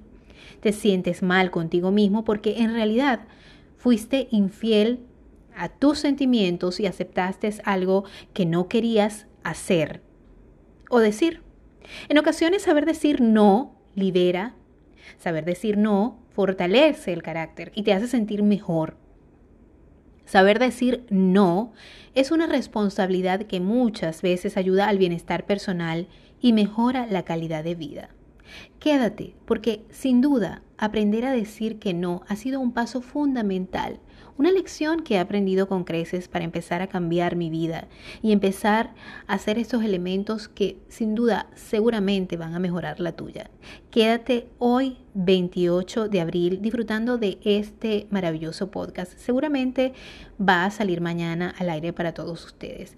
Pero por los momentos quédate porque te prometo que te va a interesar y que algo vas a sacar de esta hora conmigo. Gracias una vez más por estar allí y quédate. Hola, hola, una vez más, gracias por estar allí. Y como lo dije antes del intro, eh, sí, hoy es 28 de abril y bueno, continuamos con esta situación eh, de confinamiento en nuestras casas, eh, de quedarnos en nuestras casitas. Yo particularmente, les digo, soy una persona que desde que llegó a este país no suelo salir mucho apenas como muchos de ustedes saben, y si no lo saben, pues yo tengo solo tres años en este país. Y digo solo porque conozco muchas personas que tienen 14, 15, 20 años acá. Pero sin duda, eh, como todos saben, los venezolanos somos como quien dice los nuevos migrantes que están llegando como, como decimos coloquialmente en mi país, por cambote, ¿no? En cambote. Eh, claro que con la situación que existe actualmente y con la situación política y con la situación económica que han enfrentado muchos de, de mis compatriotas venezolanos, pues por supuesto la ola de migración ha bajado un poco. Eh, yo llegué acá a este país en el 2016 y bueno, desde ese momento empezó a cambiar mi vida. Eh, yo lo he, comentado en otros espacios donde he tenido la oportunidad de comunicarme con ustedes a través de mis redes sociales. Y bueno, una de las cosas por las cuales yo decidí emprender esta aventura de hacer este podcast en, casa era para poder comunicarles acerca de mis experiencias y de, los, de esos elementos eh, de desarrollo personal que he utilizado para poder afianzarme y no, y no morir en el intento, no, no volverme loca porque literalmente eso era lo que estaba pasándome. Y bueno, muchos dirán, bueno, pero es que tú, las personas que me conocen, ¿no? Tú siempre has tenido tu toque técnico, como decimos en mi país. Eh, bueno, sí, de, como quien dice, de, de, de, poetas, artistas y locos todos tenemos un poco.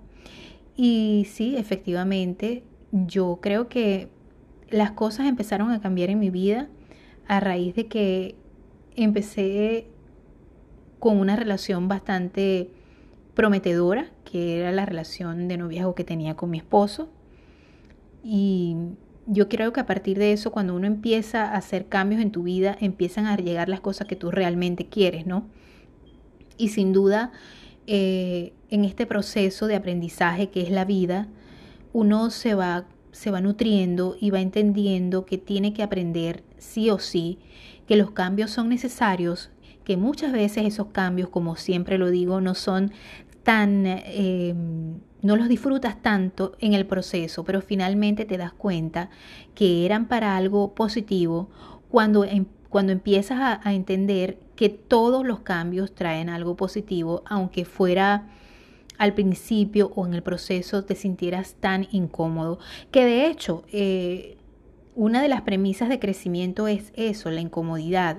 Cuando tú tratas de, disciplinar a tu hijo, cuando tú tratas de empezar una nueva, mm, una nueva disciplina o algo que realmente te interesa a ti, pues empiezas a darte cuenta que muchas veces esos niveles de incomodidad son los que hacen que tú vayas creciendo. Sin duda hay, hay este, experiencias que te, que te llevan al extremo de la incomodidad. Por ejemplo, en muchos casos cuando los muchachos o las muchachas asistían a un colegio militar eh, en algunos países, ¿verdad? La disciplina que se impone allí es una disciplina bastante fuerte es una disciplina bastante ruda, pero sin duda es un aprendizaje de, para fortalecer el carácter de una manera bastante bastante fuerte o no sé, no sabría cómo expresarlo, pero eh, tal vez es una forma muy radical de tú eh, fortalecer tu carácter. Porque, bueno, muchas veces hemos sido criados de una manera bastante blanda, puede ser. Eh, pues no, no, hemos aprendido realmente a, madurar. Y la vida es un proceso, como siempre lo digo, la vida es un proceso que siempre te ofrece esas oportunidades de madurar. Eh, los errores son los principales maestros que nosotros tenemos. Y una de las cosas que yo he aprendido en este, en este conocimiento, en este, en este autoanálisis que yo misma eh, me he hecho, y valga la redundancia, porque en este, en este autoanálisis que yo he hecho de mí misma, eh, he entendido que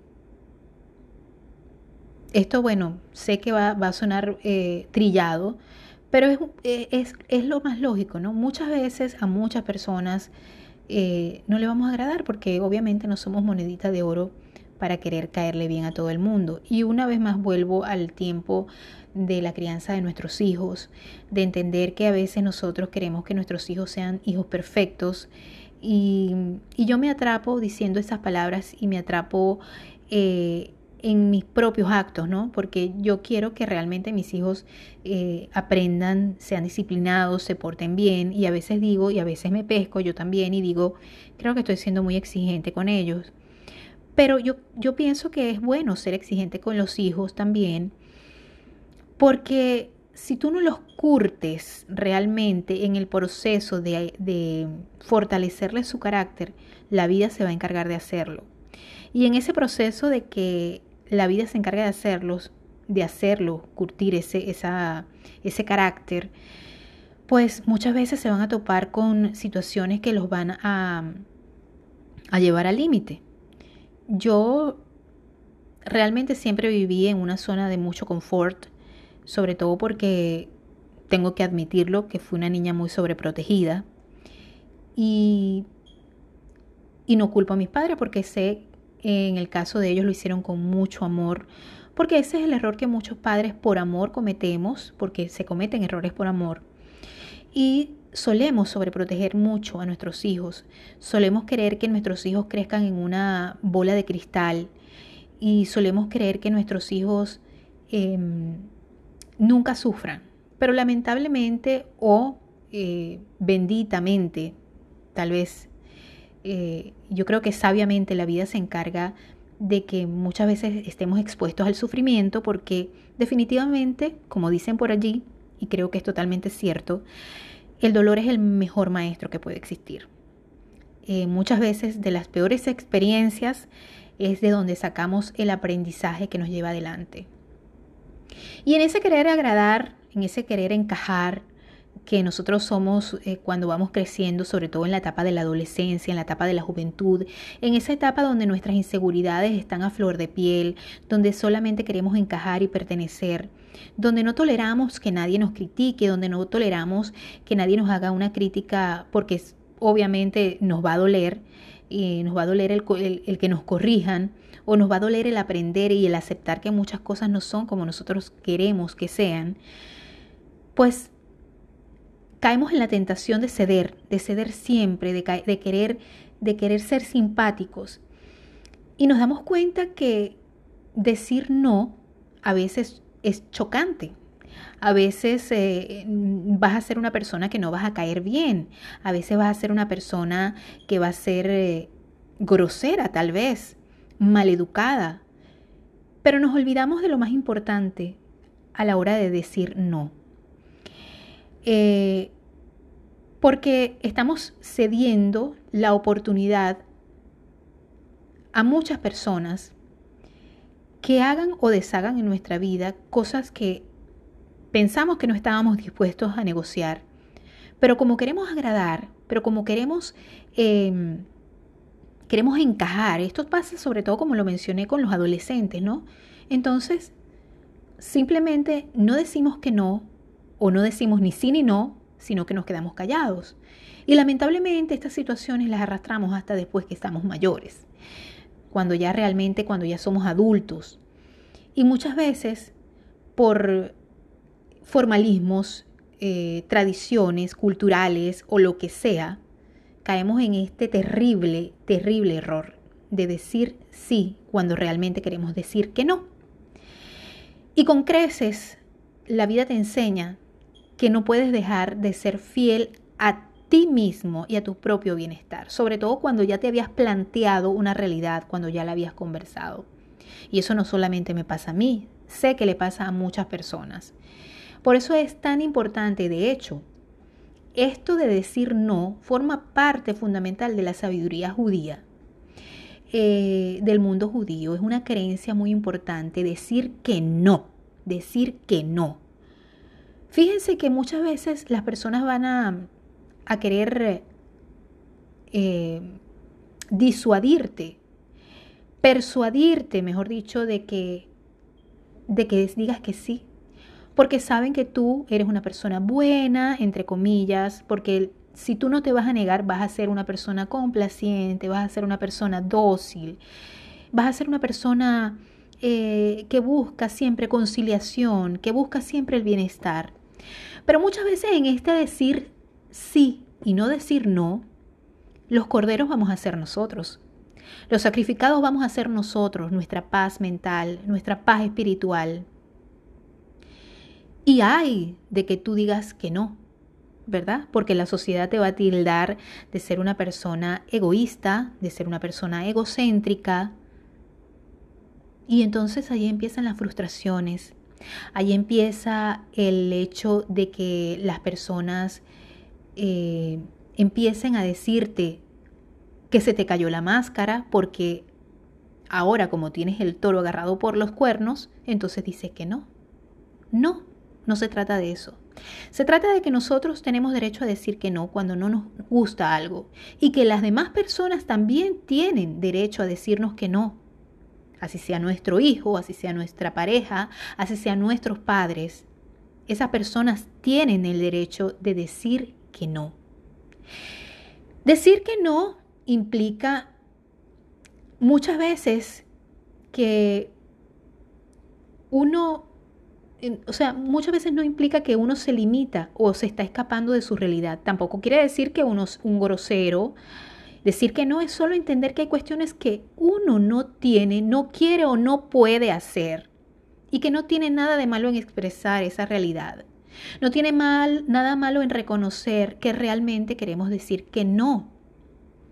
Pero eso es lo que pasa cuando tenemos miedo al rechazo, a la confrontación, a la crítica y sobre todo a la crítica de personas que son más allegadas a ti, de personas que son tu familia, que son tus padres, que son tus hijos, que es, que es tu pareja, en fin, qué sé yo, que son las personas que deberían ser las más importantes, ¿no? Porque eso también es ley de vida y ley de Dios la familia, honrarás padre y madre, pero en algún momento tendrás que empezar una nueva familia. Y el núcleo familiar es donde aprendemos y donde desaprendemos muchas cosas. Y por eso es, es importante, no hay que restarle importancia, pero hay que darle la importancia real y de vida que tiene. Decir que no, como dije, ¿verdad? Eh, nos exacerba ese miedo que tenemos al rechazo desde pequeños, a la confrontación, ¿verdad? A la crítica, que son cuestiones importantes por las cuales las personas acceden todo el tiempo y dicen que sí, y aceptan a decir que sí, a pesar de que en realidad quieren decir que no. Definitivamente, la aprobación de otras personas, y como lo dije, de las más importantes para nosotros, nuestra pareja, nuestros hijos, porque a un hijo muchas veces cometemos el terrible error de decirles a todos que sí. Mamá, necesito esto, necesito un vestido para este día, va a la madre y se lo compra. Papi quiere un juguete, va el padre y se lo compra. ¿Verdad? Decimos que sí, ya sea en el núcleo familiar o con las amistades o en el ámbito laboral. Porque tenemos miedo a decir que no. Yo creo que es importante que nosotros tengamos claro una cosa una cosa que es primordial y es reconocer a nosotros mismos cuál es nuestra escala de valores y nuestra escala de prioridades. Porque indudablemente nosotros vamos a tener personas más importantes en nuestra escala de valores en nuestra vida. Y yo creo que allí es de la pata que muchos cojeamos, como dicen en mi tierra, a la hora de querer decir que no. Y decir un sí en vez de querer decir lo que queremos decir. ¿Cuál es la persona más importante para nosotros? Se los digo al regreso de este pequeño intervalo. Quédense conmigo para más de cambiando mi vida en este tema tan importante, el cual me ha dejado tantas enseñanzas en lo personal. Decir no. Pues sí, fíjate que sí. Cambiar nuestra vida nos, em, nos lleva a tantas situaciones que muchas veces cuando nosotros decimos de verdad que quiero cambiar mi vida, quiero aprender lo que no he aprendido, quiero quiero ser feliz, pero el camino a la felicidad es el día a día, el valorar esos pequeños momentos. Porque sin embargo te vas a encontrar con situaciones que te van a, a llevar al límite. Y muchas veces van a haber momentos de alegría, porque yo creo que esa es la felicidad, alegría. Pero sin embargo, eh, cuando una vez que tú dices quiero cambiar mi vida, quiero aprender, pues la vida, el destino, el universo, lo que tú quieras llamarlo, si crees en Dios, te va a poner en situaciones donde vas a tener que tomar aprendizaje. Y como lo dije al principio, el aprendizaje, el, maestro más, más efectivo muchas veces es el dolor. Por eso es que cuando hay momentos de calma y momentos de, que, llega la calma después de una gran tormenta, yo creo que uno tiene que, que analizar muy bien lo que aprendió. Y y entender que no debes permitir más nunca que vuelvan a, suceder esas situaciones que te pusieron al límite, que te llevaron hasta casi perder todo lo que habías construido. Pero que las cosas pasan por algo y que las cosas siempre tienen que pasar por algo. Y eso lo. Y, y, son las, una de las cosas que yo he aprendido es eso, a decir que no en el momento importante, en el momento debido. Como hablaba antes del espacio de, esa interesante promoción de los productos Nuskin, eh, que siempre les digo son productos importantes porque tienen una buenísima tecnología anti-envejecimiento, pero también este, cuidan nuestra piel, ¿verdad? Con las últimas innovaciones científicas, recordando siempre que esta empresa, su filosofía no es solamente verte bien por fuera, sino sentirte bien por dentro. Y te nutre, te nutre el espíritu, te nutre en tu cuerpo y te nutre en tu piel. Y eso se refleja en los aprendizajes para mejor. Así que si estás interesado, pues, o interesada, pues solicita más información por medio de mis redes sociales. Estamos totalmente a tu orden. Pues sí, les hablaba de la persona más importante, ¿verdad? En tu vida. Muchas personas, sobre todo cuando somos madres, decimos mis hijos, cuando somos padres decimos mis hijos, o cuando estamos solteros no tenemos hijos decimos mis padres. Yo lo que les voy a decir mm, es algo que ustedes por supuesto saben y que bueno, es una frase que está mil veces trillada. Tú no puedes amar a nadie no puedes dar amor si no tienes amor. Y la persona más importante en nuestra vida es esta persona. O sea, eres tú mismo.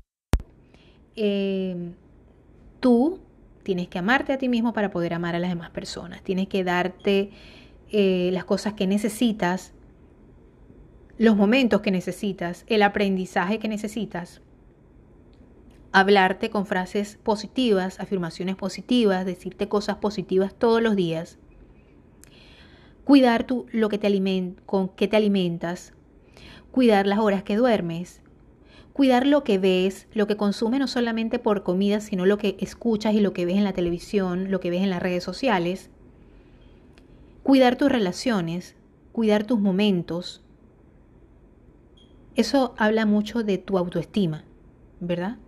Y cuando tenemos el autoestima bajo, cuando nosotros estamos fuera de nuestro, de nuestro foco, cuando, cuando estamos totalmente descentrados, entonces todo lo que venga de afuera para nosotros es mucho más importante que lo que viene de adentro. Independientemente de que sean nuestros hijos pequeños o grandes, medianos, adolescentes o viejos, ¿verdad? O nuestra pareja, o nuestros padres, o nuestros hermanos, etcétera, siempre van a ser más importantes para nosotros que nosotros mismos. Esto es un principio hasta bíblico. No seas hipócrita. Primero saca la paja de tu ojo para poder ayudar y sacar la paja del ojo ajeno. Creo que es así, más, palabras más, palabras menos, pero eso es lo que quiero decir. Jamás, bajo ninguna circunstancia, antepongas a otra persona. Pero esto es necesario eh, aprenderlo una vez más, una vez que tú entiendes que tienes que aumentar tu, autoestima. Por eso una cosa viene relacionada con la otra, ¿verdad? Y por eso es que muchas veces, por las razones que di antes del, break que nos tomamos, eh, que aprendamos a decir no cuando queremos decir no y no decir sí cuando porque porque nos agarran en callapa, porque nos hacen una intervention y no nos queda otra que te hacen la pregunta como que, oh, queda fuera de, ah. Es más, nadie de los interesados en que digas que sí te van a hacer la intervención y te lo van a preguntar. Muchas veces te lo va a preguntar una persona ajena que te va a decir, pero tú realmente quieres eso. Pero como tú te sientes presionado, vas a decir, ah, sí, pero no me queda otra alternativa. O sea, eh, eh, titubeas, ¿verdad? Entonces, estamos cediendo, estamos cediendo el poder de nuestra vida a otras personas. Y créanme, créanme, esto va a traer mucho más problemas que si eres franco, aunque al principio caiga mal, aunque al principio sea totalmente grosero, pero es importante poner los puntos IES sobre, sobre poner los puntos sobre las IES, poner las cartas sobre la mesa y hablar claro. Y decir no o decir sí hasta o por esto condicionarla, condicionarlo sí es importante. Porque ya, sobre todo cuando uno es grande, cuando uno está viejo, como dice la doctora Nancy Álvarez, cuando ya uno es un mono muy viejo para que le vengan con cuentos, ¿verdad? realmente uno debe de, ya debe haber escuchado su corazón y aprender a escuchar tu corazón y decir, me voy a meter en un gran lío, pero realmente no es esto lo que yo quiero. Y créame, se lo van a agradecer, porque otro refrán que voy a soltar acá, como siempre lo suelto en mis episodios, es que cuentas claras conservan amistades. Y es mejor es mejor decir la verdad de lo que uno siente para que después no hayan malos entendidos. Entonces por eso es que decir no sin explicaciones y sin adornar la decisión implica tener fuerza de voluntad, así como tener seguridad en uno mismo. Poder decir no empodera. Yo sé que a mucha gente no le gusta esta palabra, pero realmente es una palabra muy importante en esta era. En este, en este 2020, 2021, desde el 2014 para acá empodera, libera y ayuda a mantener mejores relaciones personales. Poder decir no sin culpa ni remordimiento es una acción que se debe aprender y fomentar día a día. Decir no es la mejor forma de protección personal frente al desgaste físico y emocional que se crea cuando uno quiere hacer todo y satisfacer a todos. Créanme que es un desgaste emocional, un desgaste físico, un desgaste espiritual donde terminas abatido espiritualmente, donde terminas, terminas hasta medicado. El aprender a decir que no hace que la persona sea responsable y se respete a sí misma. Al decir que no, uno debe aprender a defender su posición. Una vez que se dijo que no es suficiente, no hay necesidad de cuestionarse ni de torturarse por la decisión. Y hay que eliminar la culpa porque la culpa es el sentimiento más inútil que puede haber. Sobre todo si ya pediste perdón. ¿Por qué tienes que volverlo a pedir? No. Solamente a Dios se le pide perdón. Y se le pide dos veces por la misma causa. Allá las personas que no quieran perdonar, allá las personas que quieran seguir haya las personas que quieran hablar. Total, hay personas más denalgadas que uno. Y es así como los políticos. Los políticos hacen y deshacen porque saben que los pueblos a veces tienen memoria corta. Más desfachatados, ahí está el ejemplo. Más desfachatados que, que muchos políticos que hacen y deshacen y el pueblo no se acuerda. Entonces, ¿por qué si nosotros estamos actuando coherentemente con lo que queremos, con lo que sentimos, con lo que realmente somos, ¿por qué tenemos que censurar nuestros deseos y decir sí cuando realmente queremos decir que no? Pues sí, pero ¿cómo aprendemos a decir que no? He allí el meollo del asunto, ¿verdad? He allí la cuestión, ser o no ser. ¿Cómo aprender a decir que no? Hay muchas recetas para eso. Pero, sin duda, es algo que tenemos que aprender y que no es fácil. Yo espero de todo corazón que para ustedes este, este episodio lo tomen muy en cuenta y analicen sus, sus reales sentimientos, aprendan, aprendan a escucharse, su corazón. Una vez que ustedes emprendan el camino de querer conocerse a sí mismos, de querer valorarse, autoestimarse, no van a volver a cometer el error de decir que sí cuando quieran decir que no. Y de hablar siempre con franqueza. Sobre todo cuando ustedes ya han tenido una línea preparada de su vida para que venga otra persona o otras personas a querer cambiarle sus decisiones, lo que ustedes han soñado, lo que ustedes han planteado, lo que ustedes han atesorado por mucho tiempo algo que ustedes realmente desean. Decir que no es tan importante porque muchas veces por decir que sí cometemos errores. Y de verdad que no me gusta decir la palabra errores, porque error, porque yo digo que, como les dije, los errores a veces traen grandes dolores y de los dolores deberíamos aprender. Muchas personas no aprenden del dolor siguen estancadas en el dolor y no lo aprenden. Pero lo importante es que si en algún momento dijimos que sí, cuando queríamos decir que no, y, y eso nos trajo gran dolor, espero que te hayas fortalecido con ese dolor. Espero que hayas aprendido del hecho de no escuchar tu corazón y de no hacer lo que tu corazón te indique, que tu mente te indique, que tu crianza te indique, que tus valores te indiquen y hayas dicho que sí. Y que por eso hayas tenido que sufrir. Y sin duda hayas tenido que aprender. Espero que tomes ese aprendizaje. Que perdones lo que tengas que perdonar. Y que sigas adelante siempre recordando esa lección que tuviste. Sin duda, este es un episodio muy apasionante para mí. Créanme, muy importante.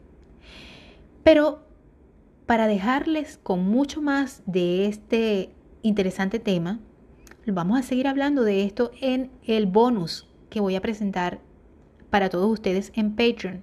Y una vez más hago el llamado para que me sigan en Patreon, donde estaré, estoy como Dianora Delgado, slash Patreon, ¿verdad?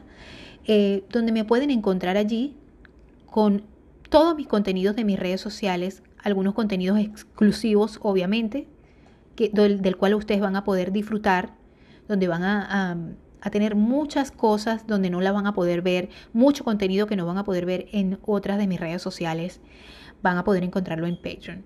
Así que la invitación es para que me sigan por allí, de una vez vayan a Patreon, donde pueden encontrarme y van a encontrar, van a disfrutar de mucho material exclusivo para todos ustedes. Así que Gracias, los dejo a ustedes para que disfruten, analicen y compartan este material, pero que me sigan escuchando en Patreon. Bueno, y aquí estamos con todo mi contenido exclusivo para la gente de Patreon. Gracias por estar allí, gracias por apoyarme. Eh, de verdad que para mí es muy importante su aporte y bueno, sí, para seguir ofreciéndoles mejor, más y mejor contenido. eh, contenido exclusivo, el cual solamente ustedes eh, van a poder disfrutar si se suscriben por acá, ¿verdad? De hecho lo, están haciendo porque se han suscrito por acá. Eh, y bueno, como les venía hablando sobre decir no, decir no, suena a veces tan tan desafiante para las personas que lo escuchan, ¿verdad? Cuando no esperan eso, cuando esperan que, uh, o sea, de repente eh, la gente, algunas personas cuando hemos escuchado de otras personas que nos dicen no, eh, sentimos hasta un escalofrío por, por, el estómago, ¿verdad? Cuando, cuando se nos niega algo.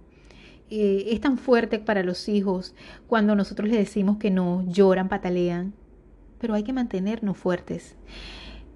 Y es importante poner límites. De hecho, fíjense que con los niños pasa lo mismo. Cuando nosotros no le ponemos límites a los niños, los niños no se sienten amados. Y es algo que tenemos que entender y es algo que tenemos que comprender, que el poner límites no quiere decir que nosotros no amemos, no apreciemos a una persona. Y eso es lo que nos lleva muchas veces a decir que sí. Fíjense un ejemplo. Eh, alguien me dice, ¿sabes qué? Este, ay, yo quiero, quiero, quiero ir a una fiesta, pero no tengo este, un vestido. Y a mí me gusta el vestido ese azul que tú te pusiste, que de verdad que yo creo que me debe quedar bien a mí. Y tú piensas, de verdad que no quiero prestarle mi vestido. Pero entonces, claro, vas a decir, para no quedar mal, vas a decir que sí. Y resulta que en la fiesta esa persona la van a ver con tu vestido y cuando tú te quieras poner tu vestido para una fiesta, van a pensar que tú te estás vistiendo con ropa de otra persona. O como decimos en mi país, con una chiva. Que andas enchivado. Y resulta que el vestido es tuyo. Todo por no decir que no. Yo me acuerdo que yo, entre, entre mis primas que, vivían en mi casa, como mis hermanas, sí nos prestábamos la, la ropa. Pero no me gustaba prestársela a mis amigas para que la tuvieran por la calle. No me gustaba porque, porque no. Y ahí yo siempre sí fui un poco bastante certera y sincera diciendo no, no, no. Pero para otras cosas siempre me costó mucho decir que no. Porque me daba miedo quedar mal, porque me daba miedo ser la mala, porque me daba miedo perder, porque me daba miedo eh, este, no ser lo suficientemente, eh, no encajar o, que pensaran que yo era una debilucha, que yo era una tonta, ¿verdad? Y, ceder, ceder y, otorgar eh, sin negociar, sin, sin escuchar nuestro propio corazón, nuestras propias convicciones y nuestras propias creencias, sin duda nos trae grandes problemas a nuestra vida. Fíjense que mucha gente dice, ajá, pero ¿cómo hago yo para, para saber decir que no? Para decir que no si voy a quedar mal. Eh, y sí, definitivamente no es fácil establecer límites, pero es muy necesario para sentirnos bien con nosotros mismos y con los demás. Cuando hablamos sobre la comunicación asertiva, sobre todo, comentamos diferentes técnicas de comunicación que pueden resultar útiles en estas, en estas otras situaciones. Eh, y, y de cómo poner límites o cómo decir que no y ser asertivos, porque miren, obviamente la gente, las personas a las cuales nosotros vamos a tener que decirles que no muchas veces, vamos a tener que repetir que no en el momento, eh, pues van a sentirse como nosotros mismos cuando nos dicen, sabes que no, eh, va a causar un shock, porque culturalmente está mal visto que uno diga no.